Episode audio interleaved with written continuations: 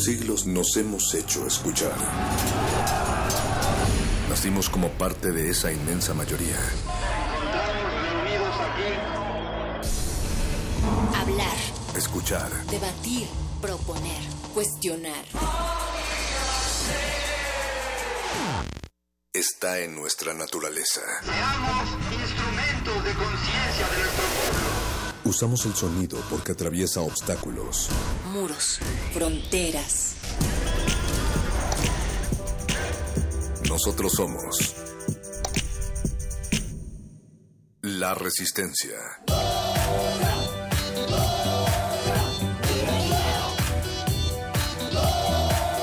Resistencia modulada.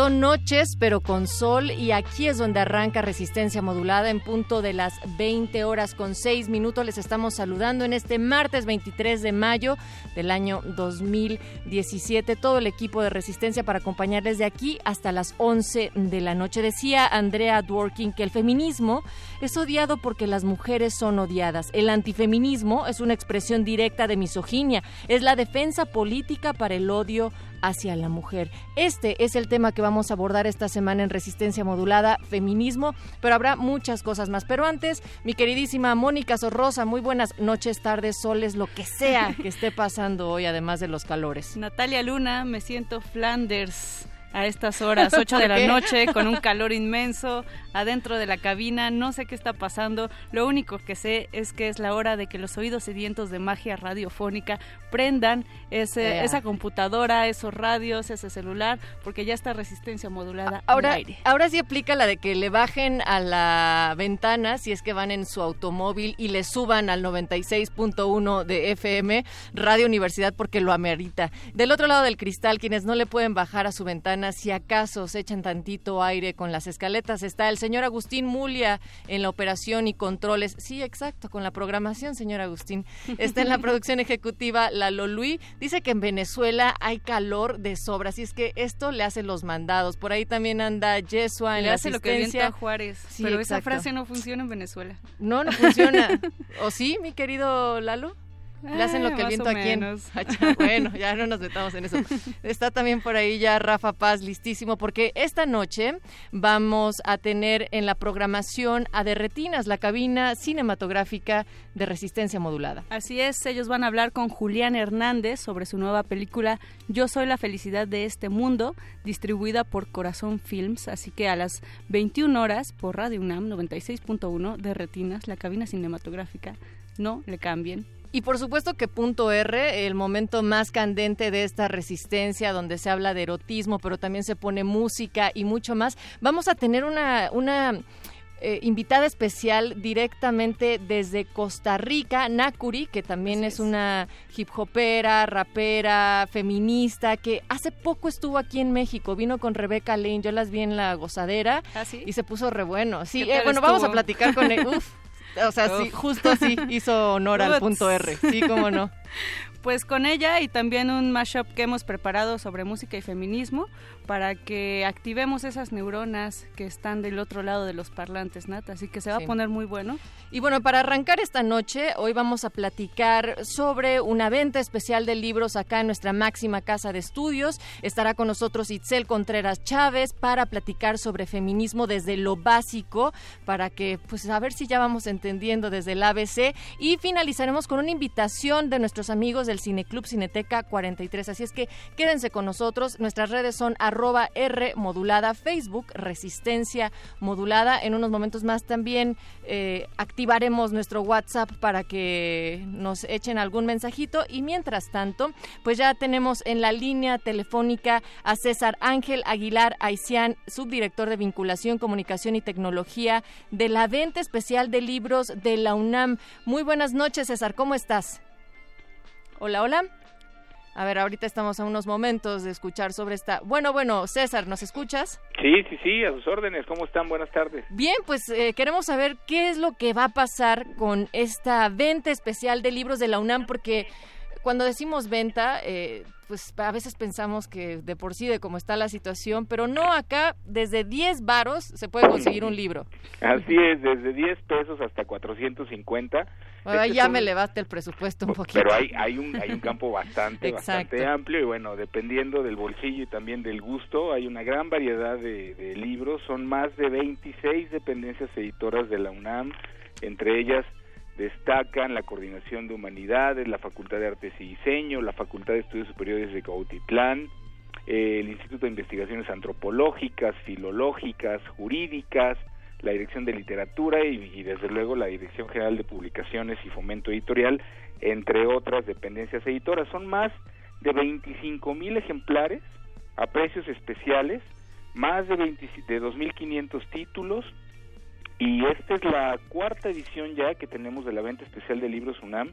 Empezamos en el 2014 y esto es eh, con el objeto de ofrecer toda la, la oferta editorial de, de, la universidad a la comunidad universitaria. Es una vez al año, tienen que aprovecharlo. Esto es del lunes que empezó el día de ayer, desde uh -huh. la una de la tarde hasta las 7 de la noche y terminamos el viernes a las 7 de la noche. Entonces es entrada libre, es en el Paseo de las Humanidades de, de, de la UNAM en, en, Ciudad Universitaria frente a las islas. Hay una carpa muy grande de color blanco y lo pueden reconocer como venta especial de libros UNAM. Querido César Ángel, ¿esta venta es solo para estudiantes de la UNAM o pueden ir más personas? Es para todo público, para el que quiera ir. Está abierto al público en general.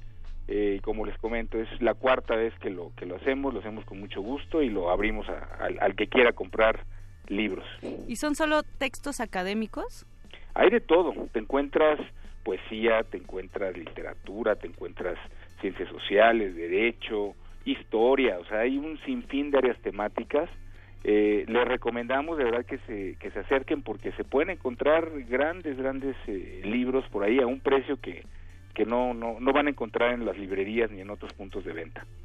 Así es, recordamos que la venta especial es una iniciativa de la Dirección General de Publicaciones y Fomento Editorial que tiene como objetivo acercar, hacer coincidir a lectores con estas publicaciones, ¿cierto César? Así es, es la cuarta vez que lo hacemos y, y siempre la, el, el, interés de la Dirección General de Publicaciones es acercar eh, los títulos, las novedades, los los libros que durante años se, se, han editado en las diferentes dependencias editoras al público en general, principalmente a la comunidad universitaria. Recuérdanos fechas y horarios, por favor, César. Empezamos el día de ayer, lunes, y terminamos el próximo viernes de 10 de la mañana a 7 de la noche. Los esperamos con muchísimo gusto y ojalá y puedan darse una vuelta.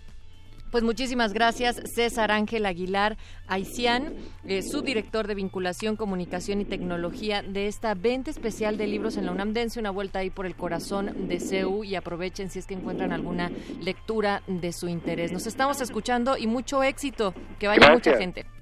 Un abrazo, hasta luego. Hasta luego. Bueno, pues nosotros continuamos aquí en Resistencia Modulada. Nuestro número de WhatsApp para que nos escriban o nos manden un mensaje de voz y nos digan a ver cómo realmente debería de sonar aquella voz radiofónica es el 5547 76 90 81. Recuerden en Twitter, arroba R modulada, Facebook, Resistencia Modulada. Editatona es un maratón de edición de Wikipedia donde participan mujeres y tenemos dos objetivos. Que más, que más mujeres editen Wikipedia, porque a nivel global, de 10 personas que editan Wikipedia, solo una es mujer.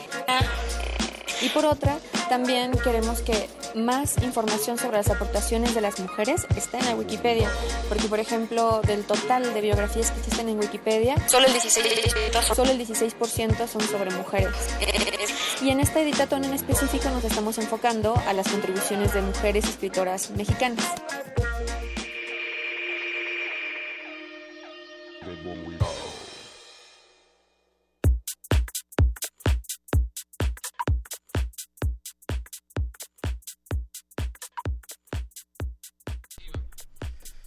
Muy bien, pues ya está con nosotros en esta cabina Itzel Contreras Chávez. Ella es profesora en la Facultad de Economía, maestrante del programa de posgrado de estudios latinoamericanos. Estudió la especialización en género en el programa único de especializaciones en economía, el PUE, del posgrado de economía. Buenas noches, Itzel, bienvenida. Buenas noches, gracias por invitarme. Oye, pues eh, surge desde el inicio, o sea, queremos hablar sobre feminismo acá en Resistencia Modulada esta semana, pero también entendiendo que eh, no es lo mismo hablar de ello en un 2017, también con un contexto de redes y con también otro tipo de estímulos y de situaciones políticos, sociales, culturales. Entonces, de entrada, ¿por qué se llama feminismo el feminismo? ¿De dónde viene el término? ¿Por qué nombrarlo así? He escuchado gente decir, ay, pero es que si quieren la igualdad, ¿por qué no le llaman igualitarismo? O sea, de verdad, parecería absurdo, pero tenemos que empezar desde ahí, desde lo básico, para hablar de este tema. Bueno, lo primero que habría que, decir es que eh, si ahora se está hablando mucho de feminismo en este contexto actual es porque vivimos pues en una crisis tremenda, ¿no? De violencia social, económica y pues eso también resalta la violencia que se ejerce sobre las mujeres, ¿no? Y más en, en, esta etapa, en esta era de redes sociales en la que la información te llega inmediatamente, ¿no? O sea, podemos saber lo que está pasando en Siria, podemos saber lo que está pasando en cualquier parte del mundo. Entonces, eso hace desde mi punto de vista que se visibilice más eh, la violencia que se ejerce sobre las mujeres y que no es un tema actual, o sea, no es que esté pasando ayer, ¿no? Este, justamente esta crisis económica, social, política que vive el país y no solo el país, el mundo entero, pues hace que que esta violencia sobre las mujeres pues sea mucho más cruda, ¿no? Mucho más eh, eh, mucho más difícil de vivirla para las mujeres, ¿no? En, en, el mundo entero, ¿no? Y no solamente aquí. Y bueno, eso sería lo primero que, que hay que visibilizar, que no es eh, como una cuestión de moda, sino que tiene que ver con el contexto, ¿no? El que, el que se visibilice que las mujeres nos están violentando y la manera en que, en que esto sucede, ¿no? Y bueno, lo otro es que siempre se confunde eso también es para mí una estrategia. Siempre que hay un, un pensamiento muy potente, pues también se trata como de, de golpear, ¿no? Como de minimizar. De minimizar, exactamente, ¿no? Entonces, eh, por ejemplo, cuando se habla de, de los obreros y de la lucha de la lucha de la izquierda, ¿no? Pues hasta escuchamos la internacional y se nos eriza la piel y tal, ¿no? Pero cuando se habla de feminismo es completamente invisibilizado, ¿no? Incluso es, eh, pues sí, minimizado, ¿no?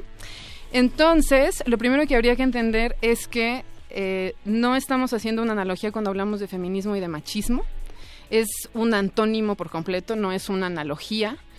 Eh, en primero hay que entender que el feminismo es un movimiento social, es una propuesta metodológica, epistemológica, teórica, es una acción cotidiana y también tiene que ver con activismo político, porque es, y, que también desde términos filosóficos, pues es una revisión crítica de la historia de las ideas que se fundamenta en la crítica al androcentrismo, por lo tanto no puede estar equiparada al machismo. Entonces, bueno, ¿qué es el machismo? Pues el machismo es pues una serie de creencias, actitudes, conductas que eh, basan sus fundamentos, bueno, si es que tiene fundamentos, en la superioridad de lo masculino. Por lo tanto, no hay ningún punto de encuentro. Entonces, cuando se plantea que eh, no es feminismo ni machismo, sino igualdad, bueno, no, a ver, hay que entender que las mujeres y los hombres nos posicionamos de manera distinta en esta sociedad. ¿Y a qué me refiero que nos posicionamos de manera distinta? Que vivimos condiciones distintas en la vida. O sea, y no estoy diciendo que tú te pones unos pantalones azules y yo unos rojos y entonces por eso es distinto, sino que al hablar de dominio masculino, de patriarcado, para nombrar el dominio masculino, valga la redundancia, pues entonces estamos entendiendo que las mujeres estamos en una posición de subordinación. Entonces hay que entender la, transversalidad que tiene esto, ¿no? Así como hablamos de, de clasismo, de racismo, pues también hay que hablar en términos de género. Y otro mito también es eh, el creer que el hablar de género solamente alude a las mujeres, ¿no? Ahí es también un mito o una o una completa falta también de responsabilidad del género masculino de asumirse como de este problema que es una responsabilidad social. Entonces, bueno, pues a las mujeres no nos queda más que tratar de entender qué, qué sucede, por qué nos violentan y entonces pues nos metemos a, desde la teoría, desde la acción cotidiana, desde los colectivos, desde las autodefensas, etcétera, a entender el por qué nos, o sea, por lo menos la genealogía de la violencia hacia las mujeres, ¿sabes? Entonces, ahí también es el o sea, que el género masculino se responsabilice de esto, ¿no? Entonces, bueno, aquí también eh, viene el que cuando tú platicas o aludes a que cierto tipo de conducta es machista, sexista, misógina, ay, bueno, no, es que no seas payasa, ¿no? Es que... Y bueno, eso tiene que ver con que, eh, pues, gran parte de los hombres, sobre todo en este país, que es súper machista, misógino, feminicida, pues, eh, pues que se sienten aludidos al estar perdiendo sus privilegios, ¿no? O a que alguien esté visibilizando esos privilegios, ¿no? Desde, desde el lenguaje, desde los chistes, desde el minimizar que etcétera, etcétera, ¿no? O sea, y, y, ahí me recuerda también a que cuando hablamos de violencia hacia las mujeres, mi querida Itzel, estamos pensando también en que mm, hay argumentos que dicen, bueno, pero también se violenta a hombres. Bueno, es que también se están matando hombres. Aquí hay una condición de género que no se está visibilizando. Sí, exactamente. El, justamente el término feminicidio alude a una cuestión fundamental y es que a las mujeres se les mata, así como se escucha, se les asesina por el simple hecho de existir en un cuerpo sexuado y ese cuerpo sexuado implica ser mujer. A los hombres, o sea, hay un acabo de leer un hace poquito un reporte de la ONU en el que hablaba de distintos tipos de violencia. No leo demasiado los reportes de la ONU, pero lo acabo de ver con respecto a lo que, a lo que Natalia me está preguntando y que tiene que ver con eh, los índices de violencia en, en, términos generales, ¿no? Este, violencia en la guerra, violencia crimen organizado, violencia, este, un, un estudio sobre violencia que hace la ONU y eh, se me quedó grabada una cifra que decía que el 96% de la violencia que, que se ejerce en el mundo es provocada por hombres, ¿no? Entonces sí, los hombres pueden vivir violencia en la cotidianidad por en las cárceles, qué sé yo, pero es provocada por otros hombres, ¿no? O sea, nosotras entiendo, si estoy mal, pues por favor corríjanme, este, no vamos pues violando gente en la calle, ¿no? O, o, viendo a ver a quién asesinamos, ¿no? Por hacer uso de poder hacia otra persona, ¿no? Y ahí también, ojo, ¿no? Por ejemplo, también podemos confundir cuando nos dicen violencia intrafamiliar, ¿no? Cuando decimos violencia intrafamiliar es porque el esposo le pega a la esposa, porque el esposo le pega al niño y porque el niño le pega al perro. Entonces ahí cualquier, cualquier integrante de la familia puede ejercer violencia sobre otra. Pero al estar hablando de violencia, de violencia hacia las mujeres, estamos hablando de desigualdad de género. Entonces, eso es eso es muy importante tomarlo en cuenta, porque cuando se habla, no, pues violencia doméstica, violencia intrafamiliar, hay eh, hay, hay, diferenciaciones entre estos tipos de violencia, ¿no? Así como hay violencia racial, así como hay violencia de clase, la violencia hacia las mujeres está determinada por la desigualdad de género. Así es. Y también esta cifra que nos menciona Itzel del 96% eh, por ciento de violencia que se genera por los hombres, nos habla también de relaciones de poder. Nos puede también hablar de esta violencia sistémica, es decir, el hombre eh, en un colocado en, socialmente en un puesto de poder que le da derecho a ejercer cierta violencia.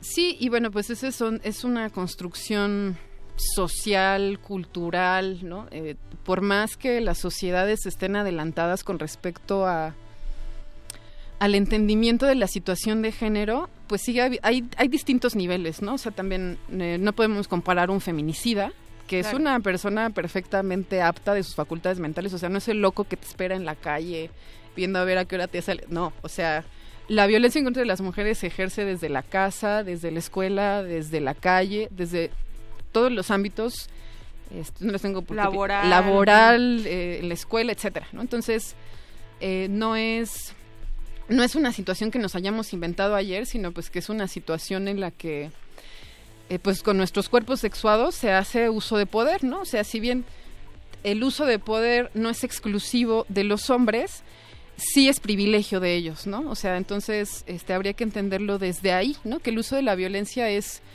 pues un privilegio del dominio, del dominio masculino, ¿no? Yo puedo, yo puedo ejercer violencia, como todo el mundo, pero yo no tengo el privilegio que tienen los hombres al ejercer esa violencia, ¿no? Entonces, y, me gustaría aquí recalcar algo que, que, creo que es importante, que no es generalizar, ¿no? Decir, o sea, todos los hombres ejercen violencia, ninguna, por ende, ninguna mujer ejerce violencia, ¿no? Que es algo que es lo que sucede mucho, ¿no? Dicen, no, es que yo no soy así, yo no ejerzo violencia, entonces las cosas no son así. Es decir, las cifras nos están hablando de algo, de una violencia, y si bien no podemos generalizar nunca en ninguna estadística, sí existen casos y mayorías, ¿no? Y precisamente queremos eh, también saber lo que ustedes están pensando, resistencia arroba R modulada, Facebook resistencia modulada, estamos en el WhatsApp en el 55 47 76 90 81. Vamos a escuchar en lo que seguimos con nuestra charla con Itzel Contreras a Diana Abella, su canción titulada Nací Mujer. Y ese es el nombre de esta rola de esta artista colombiana de hip hop que forma parte del álbum del mismo nombre que se lanzó en el 2011 y habla de la posición de la mujer en una sociedad machista. Ay, qué parecido con la realidad. Resistencia, modulada. FB7 Estudio, Lupa, Diana Bella. Nací mujer. Pero mujer nací en un mundo pa' machos, de huevas, de pantalones, de golpes, de maltrato, de infidelidades, de irresponsabilidades, de guerras, de multinacionales. Pero mujer nací en un mundo de varones donde a cada uno siete esclavas corresponde la propiedad del alma, sin respeto de nada. Pero nací mujer para estar callada. Mujer nací según el mundo para asearlo, para saber cocinar y los hijos criarlos. La labor doméstica y los ojos cerrados, limitada la vista al perímetro privado Característica el silencio, la sensibilidad. El llanto como solución, amor incondicional a todo en cuanto hiera. Amar, refutar, aguante máximo porque mujer nació para aguantar, buscar la voluptuosidad, asegurar la venta. El éxito es un marido que mantenga y libertad se entenderá como poder trabajar haciendo de modelo presentadora de farándula y nada más que saber callarse porque según muchos el chisme es lo mejor que ya saben. Pero mujer nací, aprendí a resistir. El rap es mi argumento, tengo algo por decir. Vamos que nada nos detenga, la lucha continúa, la victoria espera. Vamos que mujer representa la vida, el argumento, el amor y la fuerza. Vamos que nada nos detenga, la lucha continúa, la victoria espera. Vamos que mujer representa la vida, el argumento, el amor y la fuerza. Mujer nace cuando sabe qué es lo que en el mundo hace. Mujer nace cuando ama la lucha incansable, cuando se aferra al pensamiento, cuando estudia la injusticia para encontrar lo correcto en el momento que separa la belleza del cuerpo, encontrando en su interior la estética de lo perfecto. Dignidad, con tanta dignidad, pues somos todas las muertes violentas, pues somos todo el dolor que alimenta la movilización desde la periferia. Pues mujer nací en un mundo pa' machos para contradecirlos y también admirarlos, para cuestionarlos y con amor mejorarlos, para unir mis manos a sus manos y perdonarlos por la gran ignorancia de la que sufren y sufrirán durante años por irrespetar a las dueñas de la tierra, al hogar de la vida, a la magia eterna, el poder dar vida, el poder ser ella, mujer nací orgullosa de este mi cuerpo y mis ideas. Sí, mujer, orgullosa del hip hop y de mis ideas. Vamos que nada nos detenga, la lucha continúa, la victoria espera. Vamos que mujer representa la vida, el argumento, el amor y la fuerza. Vamos que nada nos detenga, la lucha continúa, la victoria espera. Vamos que mujer representa la vida, el argumento, el amor y la fuerza. Pero mujer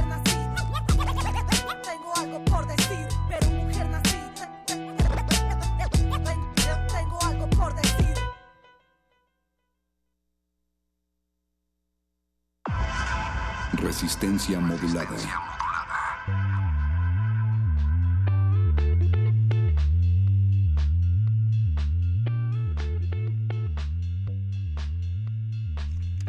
El hashtag que estamos utilizando esta noche y toda esta semana es feminismo en resistencia. Estamos platicando sobre el tema con Itzel Contreras Chávez. Ella es profesora en la Facultad de Economía. Eh, también me gustaría, Itzel, que abordáramos si bien hay una violencia ya implícita en el cómo estamos percibiendo el tema del feminismo, actualmente hemos tenido muchísimas muestras a través de redes sociales e incluso en una fiesta, en cualquier espacio, que cuando alguien escucha la palabra feminismo es como, wow, wow, espérate, ya no te vayas por ahí, ¿no? O que lo empiezan a asociar con feminazi y otros términos peyorativos que es como si de verdad les causa risa y lo dicen en broma, pero en serio está demostrando un problema.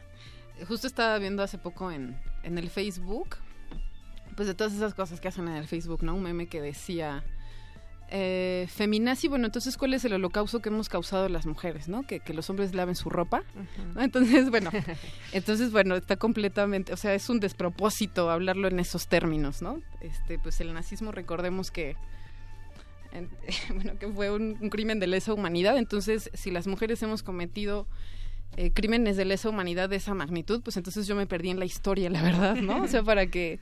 Las para que, Sí, para que... Se, o sea, al contrario, ¿no? Eh, hay, hay autoras que dicen, este, entre ellas Silvia Federici, que el que la matanza de las brujas eh, fue el primer el primer gran feminicidio de la historia, ¿no? Como contabilizado, ¿no?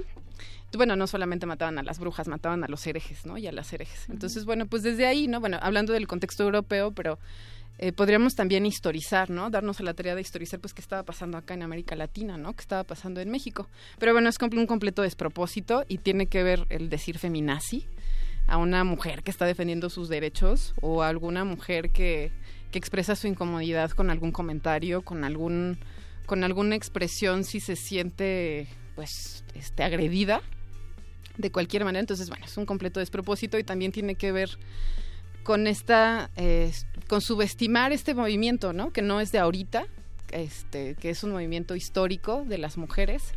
Y yo estoy segura que muchas mujeres en la historia, sin nombrarse, sin nombrarse feministas, pues también eh, lucharon por sus derechos, ¿no? No entendidos desde derecho burgués, ¿no? Como lo entendemos ahorita, sino pues mujeres que han sido protagonistas de sus vidas, de su historia y que no necesariamente están puestas en libros, porque pues acuérdense que, la ciencia también es androcéntrica. Entonces ahí em, el feminismo eh, viene a cuento desde pues una historia occidental, europea, en donde mujeres con determinadas condiciones sociales y materiales pues empezaron a, a formarse, ¿no? Teóricamente, o simplemente por el instinto de mejorar sus condiciones de vida, ¿no? Entonces, nos están preguntando por acá, perdón, Itzel, en el 55 47 76 90 81 en nuestro WhatsApp. Entonces quiero incluir esta pregunta porque agradecemos mucho que nos estén escribiendo.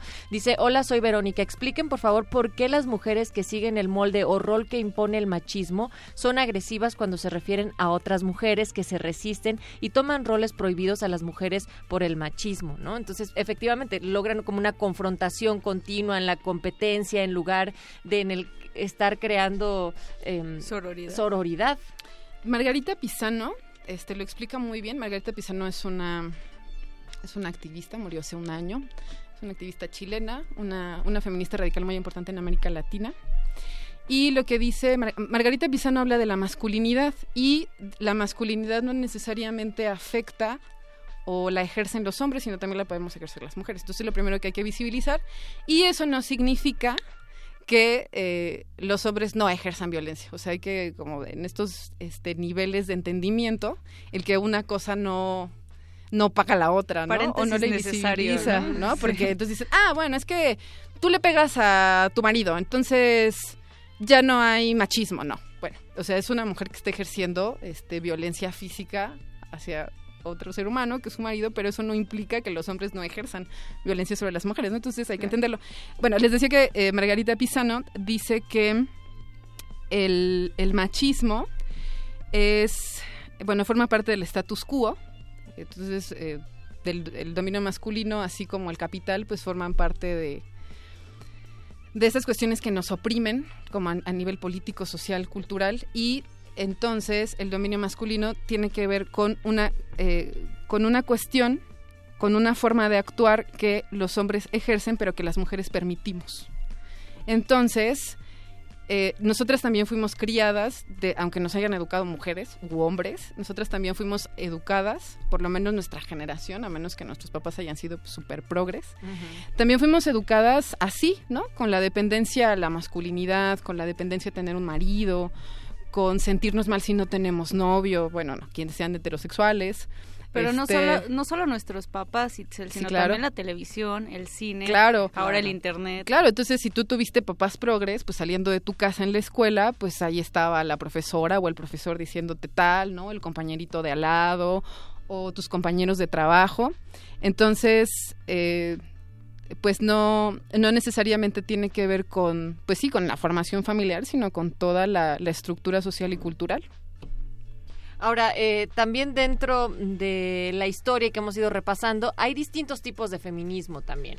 Sí, hay distintos tipos de feminismo y más bien ahí sí les sugiero que se den una vuelta a la, al, al, al PUEG. A ver, ajá, pero tres lecturas básicas. A ver, Tres lecturas básicas Itzel. de la historia del feminismo, pero ahí sí hago una advertencia que es la historia del feminismo occidental. Bueno, entonces vamos a hacerlo como en tres partes. Una que es feminismo para principiantes, así como Rius, ¿no? Este, todas este, las revistas de Rius que eran para principiantes. Buenísimas, por Es eh, una lectura que yo recomiendo que es básica, que es de Nuria Varela, que se llama Feminismo para principiantes. Ella es una autora española. Si queremos ya acercarnos a América Latina, podemos leer a Francesca Gargallo, ¿no? Los feminismos de Avia Yala. Y ahí pues hay... Que esperamos eh, se recupere pronto. y eh, que es bueno sí y, y acaba de sacar eh, bueno son más recientes es la historia de las ideas feministas en América Latina que es un libro son dos tomos así enormes y bueno ya haciendo una historiografía en México eh, las cuatro vertientes del feminismo de Gisela Damián todos estos libros los pueden encontrar en el PUEG, que tiene su vasta biblioteca ahí en, en- en la Torre 2 de Humanidades en, en CEU. Y también en el CEIG, bueno, que no lo estamos inventando, no son nuestras creencias, este, ahí hay amplio, amplia bibliografía para entender el feminismo, pero podríamos resumirlo en tres olas del feminismo, que es en lo que coincide el- la historiografía de las mujeres, el feminismo teórico, que es a partir de la Revolución Francesa, cuando cuando se ganan los derechos del hombre y del ciudadano, porque fíjense, estos derechos del hombre y del ciudadano pues eran para el hombre blanco y burgués, ¿no? Con la- Claro. entonces no eran para eh, ninguna mujer y no y, y, pues era pues una cuestión no necesariamente sexista. El, el sexismo implica que eh, se universalice lo masculino en el entendido de que se está incluyendo lo femenino, pero no. Era, estábamos completamente ex- excluidas porque ni siquiera era un, una reivindicación sexista en donde se pretende incluir a lo femenino, ¿no? Pues esto eran derechos del hombre y del ciudadano a partir de, pues, ¿quién, quién podía ser ciudadano? Pues un hombre blanco, burgués, ¿no? Esta, eh, esta, este lema de igualdad, fraternidad, pues era eh, con respecto a la fraternidad y la igualdad de los hombres con estas características. Entonces, en, cuando se reivindican los derechos del hombre y del ciudadano, hay una mujer, a ver si la puedo pronunciar, que se llama Olympe de Gauss, la verdad no sé si lo estoy pronunciando correctamente, y ella hace una analogía publicando los derechos de la mujer, ¿no? En esta en este contexto histórico de la Revolución Francesa, hay otras feministas que apoyan este, este movimiento que inicia, bueno, también esta mujer estaba alrededor de muchas mujeres que no, no lo hizo solita, pues, ¿no? Claro. Y eh, después de eso, eh, nos saltamos muchos, muchos, muchos años, nos vamos al siglo XIX, principios del XX, con el movimiento sufragista, ¿no? Entonces aquí la reivindicación para las mujeres era la ciudadanía, prácticamente el voto. Esto esto me estoy yendo solamente al contexto occidental. Habría que, que, que- que, este, empaparnos también de lo que... Pero esto es en general, hablando del feminismo como, como una corriente histórico-política que viene de Occidente. Y, y como decías, eh, también Francesca Gargallo tiene muchos textos Sí, que, sí, que sí. realmente nos ubican en el tema feminista latinoamericano en sí, particular. sí, y que también hay muchas mujeres en América Latina, y ahí hay un debate muy interesante, que no se reivindican desde el feminismo, ¿no? Por ejemplo, las mujeres creando de Bolivia, la Asamblea Boliviana, dicen, bueno, nosotras sí reivindicamos el feminismo histórico, o sea, la emancipación de las mujeres como el objetivo del feminismo, pero nosotras tenemos particularidades dentro de nuestro contexto. Entonces, bueno, esta es la historia la historiografía del feminismo desde sus inicios, desde un contexto occident- occidental, lo repito, europeo. Y bueno, ya la, la tercera ola del feminismo ya vendría, y que bueno, eh, desde los años 60, 70, donde no solamente hay eh, eh, movimientos feministas que surgen, ¿no? Ahí está el feminismo radical, sino eh, la emancipación de los derechos sexuales, el movimiento gay, los movimientos en contra de la guerra. Entonces fueron años muy prolíficos con respecto a los movimientos sociales. Y bueno, de ahí surgen eh, muchas corrientes feministas, muchas no están pues como muy de acuerdo con las otras, pero en esto se coinciden históricamente, ¿no? La primera era del feminismo, que tiene que ver con la, con la Revolución Francesa, es el llamado feminismo de la igualdad. El segundo, que les decía, que tiene que ver con el movimiento sufragista. Y el tercero, que es el feminismo, donde eh, para mí son las grandes maestras, las feministas radicales, que nos dicen, a ver, nosotras no queremos ser iguales a los hombres, nosotros no queremos ciudadanía, no nos interesa votar en este sistema que nos oprime. Y entonces, pues, eh, nosotros entendemos que, que, hay diferencias entre los hombres y las mujeres, incluso biológicamente, entonces no queremos ser como los hombres, nosotras tenemos nuestras propias necesidades y nuestras propias reivindicaciones, ¿no? Claro. Y eso no significa que al tener nuestras propias reivindicaciones eh, estemos bueno, el feminismo separatista sí lo hace, como decir, nosotros no queremos que ver nada con estos cuerpos sexuados masculinos, porque pues estos cuerpos sexuados masculinos nos oprimen, eso lo plantea el separatismo. Em, pero siempre el, el, argumento principal del feminismo histórico, no de las corrientes del feminismo, sino el feminismo histórico, los postulados éticos, filosóficos del feminismo, pues son el que nosotras dejemos de estar oprimidas y emanciparnos y así pues que se pueda emancipar la sociedad en general. Exacto. Itzel, ¿cuál es el reto o algunos de los retos que podemos ubicar antes de despedirnos del feminismo o de los distintos tipos de feminismo en este momento? Pues, híjole, es que esa es una pregunta súper complicada. Más bien a ello no me atrevería a hablar a nombre de ningún feminismo, ni siquiera en el que yo me reivindico, Pero que es el feminismo autónomo. Pues es complicado, más bien tiene que ver con... A ver, voy a poner un, un contexto que fue la marcha en Seúl. Este, que se... Con el feminicidio de Lesbi. Con, el, sí, eh, con el asesinato de Lesbi en, Ciudad Universitaria. Y yo ahí vi un montón de mujeres. Un montón de mujeres, un montón de corrientes feministas, amigas mías, este personas, hasta chavas que nunca, compañeras mías de hace muchos años, que nunca imaginé verlas ahí. Entonces me parece que este, o sea, así de violento es el sistema que lo único que nos queda es, pues una vez más, el uno de los planteamientos éticos del feminismo, que es la sororidad, ¿no? La sororidad a diferencia de la fraternidad, pues tiene que ver con la solidaridad entre nosotras, ¿no? Y claro, pues dejar atrás todos esos comportamientos que tú decías, pues competir con la otra, verla feo, ¿no? Que si está gorda, que si está flaca, que si tal, que si cual, que si salió con quién. Bueno, eso eh, es algo que tenemos que desaprender y es complicado, ¿no? Este, incluso reivindicándote feminista, incluso reivindicándote por los derechos de la mujer, si no te por los derechos de las mujeres si no te reivindicas como feminista. Y porque estamos en una sociedad de competencia, sobre todo del modelo capitalista. Exactamente, entonces pues no hay otra más que practicarlo, chavas, o sea, lo tenemos que practicar, así como yo le digo, a ver, este, no me veas las piernas, veme a los ojos, pues hay que practicarlo, ¿no? Hay que levantar la cabeza y, y ver a los ojos y entonces entender a la otra, y hasta que no se entiende a la otra, hasta que no se escucha a la otra, pues no nos damos cuenta de de que no es benéfico para nosotras no ver a la otra, ¿no? Porque no nos estamos viendo a nosotras mismas tampoco.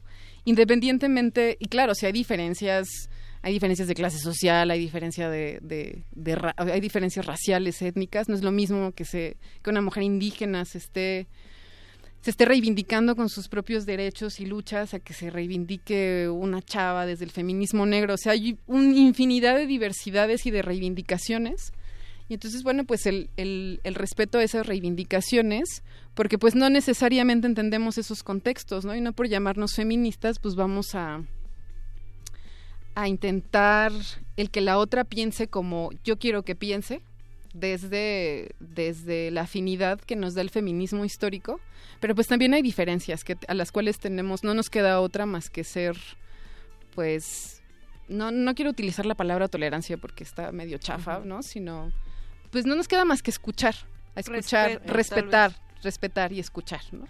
Pues muchísimas gracias por dejarte escuchar hoy acá en pues Resistencia Modulada. Te agradecemos de verdad muchísimo que hayas venido y que además pues hayas, eh, pues aterrizado muchas cosas que sabemos que trabajas ya desde la academia, pero que lo aterrices para el auditorio de Resistencia y para nosotras, lo agradecemos mucho. Pues así estuvo Itzel Contreras Chávez, profesora en la Facultad de Economía, maestrante del programa de posgrado de estudios latinoamericanos con especialización de género. Nos escuchamos, vamos a continuar con una entrevista en unos momentos más con, el con la colectiva cinematográfica por Ayotzinapa, eh, Cineclub Cineteca 43 van a estarnos invitando a una proyección titulada Bajo Juárez. Antes, seguimos con este tema y les invitamos a que nos escriban en 55 47 76 90 81 arroba R modulada, Facebook Resistencia Modulada.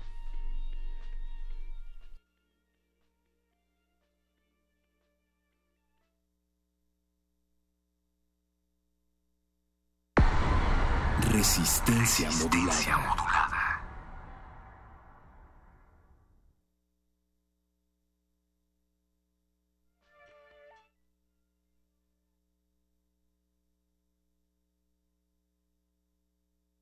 Editatona es un maratón de edición de Wikipedia donde participan mujeres y tenemos dos objetivos. Que más, que más mujeres editen Wikipedia, porque a nivel global, de 10 personas que editan Wikipedia, solo una es mujer. Y por otra, también queremos que más información sobre las aportaciones de las mujeres esté en la Wikipedia, porque por ejemplo, del total de biografías que existen en Wikipedia, solo el 16%, solo el 16 son sobre mujeres. Y en esta editatón en específico nos estamos enfocando a las contribuciones de mujeres escritoras mexicanas.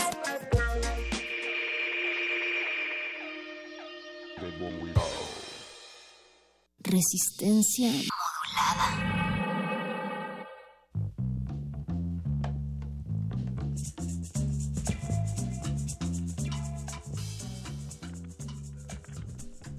Hacemos un enlace telefónico, mi querida Mónica Sorrosa, hasta eh, nuestros amigos del Cineclub Cineteca 43, este colectivo que se desprende, más bien yo lo mencioné al revés hace rato, de la colectiva cinematográfica por Ayotzinapa, y queremos saber qué es lo que van a estar proyectando. Hola, hola. Hola, ¿qué tal? ¿Cómo estás, Ana? Muy bien, gracias. ¿Ustedes? Bien, pues nosotros decíamos que es Bajo Juárez, pero nos gustaría que tú misma le cuentes a la Resistencia de qué va este documental y qué es lo que van a tener en esta serie de, proyecciones. Sí, pues mira, este próximo sábado 27 de mayo vamos a proyectar eh, nuestro en, en, nuestro segundo aniversario del Cineclub el documental Bajo Juárez, que es eh, dirigido por Alejandra Sánchez y José Antonio Cordero, y es un documental que se realizó hace 10 años y habla sobre las, las mujeres asesinadas en Ciudad Juárez. Eh, decidimos eh, proyectar este, este documental en esta ocasión, pues por todo lo que está sucediendo en nuestro país, ¿no? Por todo el contexto en el que estamos viviendo y eh, porque nos parece que este documental es muy actual, ¿no? A pesar de haber sido realizado hace 10 años, está sucediendo exactamente lo mismo. Claro. La vigencia y la relevancia, Ana, que tiene este documental, sin duda, contrario a lo que quisiéramos, pues es una ola violenta que se ha desatado en varios puntos del país, ya no solo allá en Juárez. Sí, sí, sí, sí. Y, y bueno, justo lo que nosotros pretendemos es eh, generar debate, ¿no? Invitar a la gente para que venga, vea el documental y después se quede, eh, después de la proyección se queden a hablar, ¿no? A decir lo que les parece, lo que no les parece. Eh, también estamos abiertos a denuncias, ¿no? Queremos que, que la gente agarre el micrófono y vea el cineclub como una plataforma para, para alzar la voz. Y también eh, tenemos entendido, Ana, que va a haber una invitación a la, además de la proyección, al toquín con batallones femeninos. Sí, eh, normalmente lo que nosotros solemos hacer es invitar a alguna banda que tenga como que tenga que ver con la película, no no en el tema, sino como en el contexto y todo esto. Y en esta ocasión invitamos a batallones femeninos, ya estuvieron con nosotros una vez y se puso realmente bueno y esperemos que esta vez también esté, esté bueno y que la lluvia nos permita estar ahí festejando nuestro segundo aniversario. Claro, porque hay que recordar que es en el espacio, en el foro al aire libre de la Cineteca Nacional este sábado 27 de mayo a las 19.30 horas. Y eso lo que estás diciendo es bien importante. También eh, nosotros queremos felicitarlos a ustedes porque sabemos que son dos años de proyecciones, pero además autogestivas, donde se promueve el debate y la información al público. Sí, sí, la verdad ha sido un poco difícil porque como lo dijiste es autogestivo. Eh, todos los del colectivo nos hacemos un huequito en nuestras agendas para poder eh, programar, para organizar todo y, poder llevar eh, diferentes películas que normalmente, eh, pero no exclusivamente, eh, son documentales de, de carácter social. Eh, porque bueno lo que nosotros pretendemos es, es eso generar un debate Para la proyección de Bajo Juárez, la ciudad devorando a sus hijas, ¿van a contar con alguien de la producción, alguna de las personas involucradas? Sí, eh, va, a, va a estar la directora Alejandra Sánchez, también el director José Antonio Cordero, eh, ambos la, la dirigieron, y también esperamos la presencia de la productora eh, Vanessa Bauchi. Venga. Pues, por favor, eh, Ana Gutiérrez, recuérdanos las coordenadas y también si tienen redes del Cineclub. Sí, eh, nos pueden buscar en Facebook como Difu- Difusión Comunidad Cinematográfica. Este, ay, en Twitter, ups, se me olvidó, pero Es difusión comunidad cinematográfica en Facebook y de ahí se redic- Redirección. redireccionan al Face. Mira, ya estábamos acá las dos. Bueno, pues muchísimas gracias, Ana Gutiérrez. Ojalá que asista mucha gente. Por allá nos vemos el sábado ahí en el espacio del Foro al Aire Libre de la Cineteca Nacional. Este sábado a las siete y media de la noche. Genial, muchas gracias y ahí nos vemos. a ustedes. Bueno, pues Mónica Sorrosa, así estamos Natalia ya Luna. despidiendo pues este tema semanal. Hay que recordarles también que vamos a continuar hablando sobre feminismo. eh, El próximo jueves. sobre feminismo. El próximo jueves y va a venir ah, para ello Lulú Barrera de Luchadoras y también Plaqueta porque queremos ahora echar la mira qué es lo que está sucediendo en las redes sociales específicamente. Así es que Estén en sintonía con nosotros. Recuerden escribirnos a nuestro WhatsApp en el 55 47 76 90 81. Para quienes ya lo han hecho, les agradecemos mucho. Así es, vamos a seguir con un Vox Populi Nat que queremos saber qué nos dice Sí, la resistencia fuera de esta cabina. Nuestra queridísima Berenice Camacho, alias la señora Berenjena, se dio a la tarea de salir a las calles para ver qué es lo que están pensando sobre estos temas. Resistencia modular. En tu casa, ¿quién se encarga del cuidado de los niños, niñas, adultos mayores y enfermos? Mi madre, mi madre. Ah, pues mi abuelita. Entonces ahí es un, un, un ejemplo, ajá, porque mi abuelita es la que lo está provocando, no, haciendo que mi abuelo no le, no le ayude y pues que ella se quede a cargo de la familia. Él está sentado y ella está cocinando, entonces por eso yo pienso que viene de la mujer. Es mi mamá, como en casi todas las familias mexicanas, mi mamá, mi papá trabaja y mi mamá se encarga de absolutamente todo en la casa, a pesar de que sí nos fomenta una igualdad entre mi hermano y yo y mi papá ayuda en muchas cosas de la casa y a veces hace de comer y cosas así, ella es la que se encarga y la que carga con toda la responsabilidad. Resistencia modular. Bueno, yo creo que la mujer y la niña deben de estar en realidad en todos lados, todo, todos lados, todos lados. La ciencia es solo un área más. Fomentar que las mujeres estén en todos los lugares, en puestos de poder, en todas las áreas, ¿no? Se dediquen a lo que les gusta en la vida. Pero a mí lo que me motivó a estudiar ciencia es que yo me hacía preguntas y la única manera de encontrar respuestas a esas preguntas era a través de la ciencia. Entonces, a todas estas niñas curiosas, fomentar que se desarrollen en todos los aspectos. Yo les diría, en la ciencia puede que encuentres esas respuestas.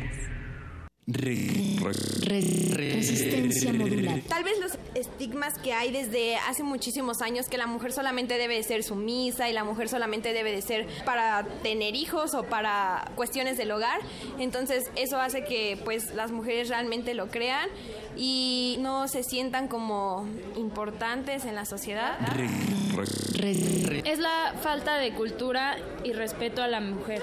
O sea, es que el respeto es como que se transforma en decir ella es mujer y entonces la tienes que cuidar y la tienes que proteger y no decir ella es mujer y es un igual a ti. Creo que esta es una cultura que data de hace muchos años, somos una cultura sexista y machista. O sea, viene desde la educación, cómo una mujer educa a un niño y cómo una mujer educa a una niña. Pues yo creo que mucho desde casa, o sea, desde el momento en el que, no sé, como ejemplo, la mujer le tiene que servir al hombre el plato, le tiene que poner sus alimentos en la mesa, creo que desde ahí se hace una desigualdad muy grande, pero yo creo que lo más, lo más, más eh, marcado de diferencia, pues es de que, por ejemplo, que una mujer no se puede vestir como pro- provocativamente o así, porque ya es mal vista ante todos. Resistencia modulada.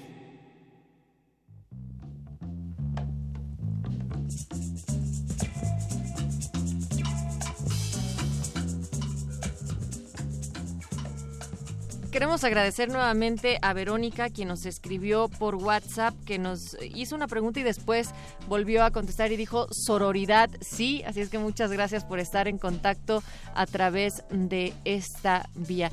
Ya nos estamos por despedir, Moni, pero también hay otra frase, bueno, es, escribía algo esta Jessica Valenti, que es una bloguera feminista estadounidense, y ella decía, ahora, ¿debemos tratar a las mujeres como agentes independientes, responsables de sí mismos? Pues, por supuesto, pero ser responsable no tiene nada que ver con ser violadas. Las mujeres no son violadas porque beban o tomen drogas, así como estamos escuchando ahorita en el sondeo.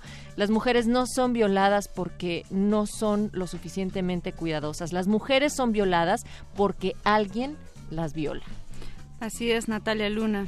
El feminismo en esta sociedad tan violenta es sentido común, no es otra cosa. Pues muchas gracias a toda la resistencia. Los vamos a dejar con de retinas. Ya está Rafa Paz aquí afuera, pero también queremos que escuchen un poco de música. ¿Qué tal algo de las Witch, Nat? Eh, esta canción se llama No Soy Tu Bitch. Las Witch son una banda de trap feminista desde Barcelona, España. Las chicas deciden apoderarse del género español que consideran más machista en la actualidad y convierten Yo no soy tu bitch en un himno. ¿Cómo ves? Venga, pues vamos a ver qué es lo que sí es. Hasta Sigan las en 12. Resistencia. Resistencia modulada. ¿Quién se ha follado un beef? Las Witch. ¿Quién, a.k.a. Johan Cruyff? Las Witch. Soy tu bitch, a mí me llaman witch. Yo no soy tu bitch, a mí me llaman witch. Yo no soy tu bitch, a mí me llaman witch. Yo no soy tu bitch, a mí me llaman witch. Fí- Fíjate en mis letras y menos en mis tetas. Escucha lo que digo, no me vengas de machito. Yo no sé hacer trap ni me quiero dedicar. Me divierto con lo opuesto y con el garage band. Te gusta bailar y me gusta perrear.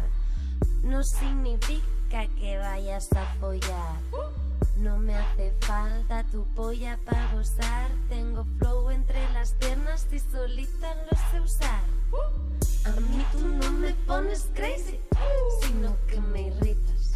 Y esto no se cura ni con tirita. Recuerda, yo no soy tu gatita. Yo no ronroneo, yo me meo en tu cara, mojigato. Yo no soy tu bitch, a mí me llaman witch. Yo no soy tu bitch, a mí me llaman witch. Yo no soy tu bitch, a mí me llaman witch. Yo no soy tu bitch, a mí me llaman witch. Wait, vente a mi aquelarre. Tam- Estamos con mi abuela y mi madre. Traigo moza, traigo jarabe. Un macho que viene, un macho que arde. No te engañes, primo, yo no soy tu pana. Todo el día hablando puta, hablando de fulana. Pido sosa solidaridad. Solo un poquito de solidaridad. Yo, yo, yo no soy tu bitch, a mí me llaman witch. Yo no soy tu bitch, a mí me llaman witch. Yo no soy tu bitch, a mí me llaman witch. Yo no soy tu bitch, a mí me llaman witch.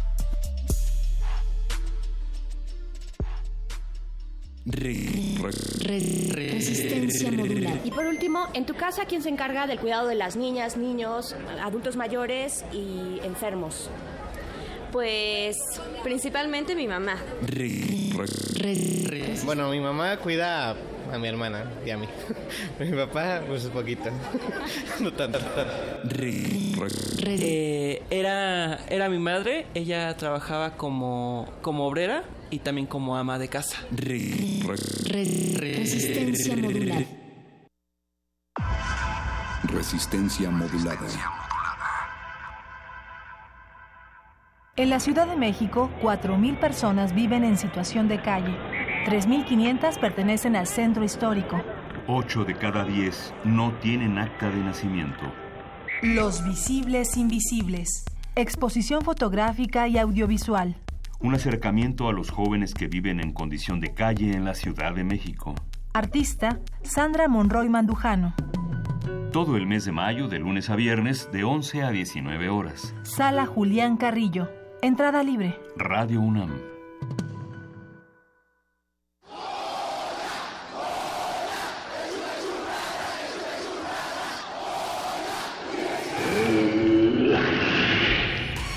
¿Te identificaste? Identifícate con Fundación UNAM y ayuda a becar a miles de alumnos universitarios.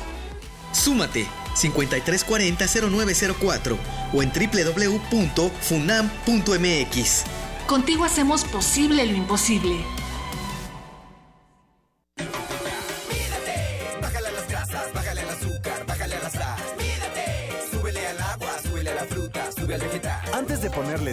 Alimentos, pruébalos. Muchas veces no la necesitan y con menos sal son más sanos. Bájale a las grasas, bájale al azúcar, bájale a la sal. Mídate, súbele al agua, súbele a la fruta, sube al vegetal. Más vale prevenir. Secretaría de Salud, ISTE, IMSS. Primer movimiento, un espacio de reflexión y análisis. Escucha a Luisa Iglesias y Juana Inés de esa. De 7 a 10, muy tempranito, siempre en Radio. Te invitamos a ser comunidad. Resistencia modulada. Allá afuera pasan cosas que sentimos fuera de nuestras manos. ¿De qué tenemos que pedir perdón? ¿De no morirnos de hambre? Creemos que solo pertenecen a los políticos. Hemos sido tolerantes hasta exceso de Pero en ese mundo, controlado por una minoría, los de la mayoría tomamos las decisiones. Esto es un fanzine sobre la agenda pública y tus derechos en ella, a ritmo de cumbia y salvaje pop pop. El modernísimo. Todo es política. Miércoles, 21 horas. Por el 96.1 de FM, Radio UNAM. Resistencia modulada.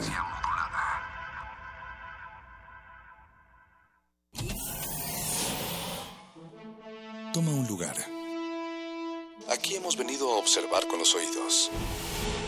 La imagen no es una idea fija. Se ajusta a todas las visiones y todos los géneros. Miremos y discutamos.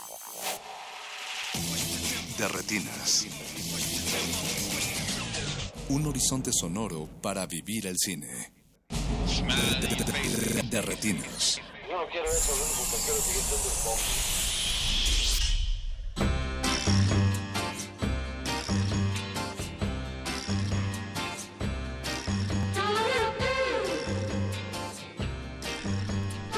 Bienvenidos a su cabina cinematográfica, esto es de Retinas y estamos transmitiendo por el 96.1 FM de Radio UNAM.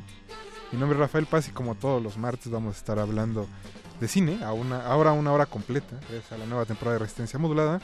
Y como todas las semanas está aquí a mi derecha Alberto Acuña Navarijo. Alberto, ¿cómo estás? Hola Rafa, ¿cómo estás? Buenas noches. Llegaste rayando. Rayando. Pero bueno, es que entre el calor y el transporte público. No, ahorita la cabina es un sauna. Ustedes no saben, pero... Pero fíjate que es parte de la ambientación de este programa, porque vamos a estar hablando de una película algo candente, algo sexosa, Algo ahí provocativa. llena de roces de cuerpos. Ah, bueno, entonces estamos en, en ambiente, Sí, en sí, mood. para que digas, ah, bueno, me voy a quitar un botón de la camisa. La playera. Entres en confianza, ahorita bajamos las luces. Perfecto. Ustedes Y también. con las canciones, igual también prende. Ustedes también en casa los invitamos a hacer lo mismo. Porque esta noche vamos a estar hablando de Yo soy la felicidad de este mundo, la nueva película de Julián Hernández, que se estrena el próximo viernes. Y para eso tenemos aquí en cabina a Julián. Bienvenido. Muchas gracias. No tienen que bajar la luz, o sea, con luz y... Sí, bueno, no, no, no, para que no se malinterprete, ahorita la subimos otra vez. Ok. Pero, eh, Julián, de verdad es un placer volverte a tener en la cabina. No, al contrario, muchas gracias por invitarme. Nos encanta cuando eh, los invitados regresan, porque quiere decir que tienen nuevos proyectos y que no nos han quitado del aire, lo cual siempre es muy bueno. Es buen- dos eh, buenas señales. Sí, sí, sí. y más cuando está en la primavera en pleno apogeo. Eso. Pero bueno, hoy vamos a estar hablando de tu nueva película. Imagino que estás emocionado, sobre todo porque pasaron casi tres años Sí, sí. para el estreno. Pasaron muchísimo tiempo. Yo ya pensaba, ya, ya estaba, de- ya había decidido, bueno, a- había asumido que quizás no se iba a estrenar nunca en México. Esto fue verdaderamente muy sorpresivo, pero bueno, sí, como dices, encantado de que suceda finalmente después de tres años y un cacho. Y después que cada, me- cada semana, ahora sí, ahora, sí. y ahora sí. Sí, no, es un suplicio, es un, es un viaje muy doloroso esto de hacer películas, pero bueno, tiene sus recompensas y esta es una de ellas, sin duda. Eso sí. Pues, ¿qué te parece si arrancamos el programa con algo de música? Precisamente del soundtrack de Yo soy la felicidad de este mundo. Que por cierto me encanta que tus películas tengan títulos largos. Ay, qué bueno. Eh, iniciamos con Sony, de, cantada por Cecilia Orozco, que es parte de una de las escenas de la película. Así que pongan atención, los vamos a dejar con un poco de música y regresamos a De Retinas. Blue,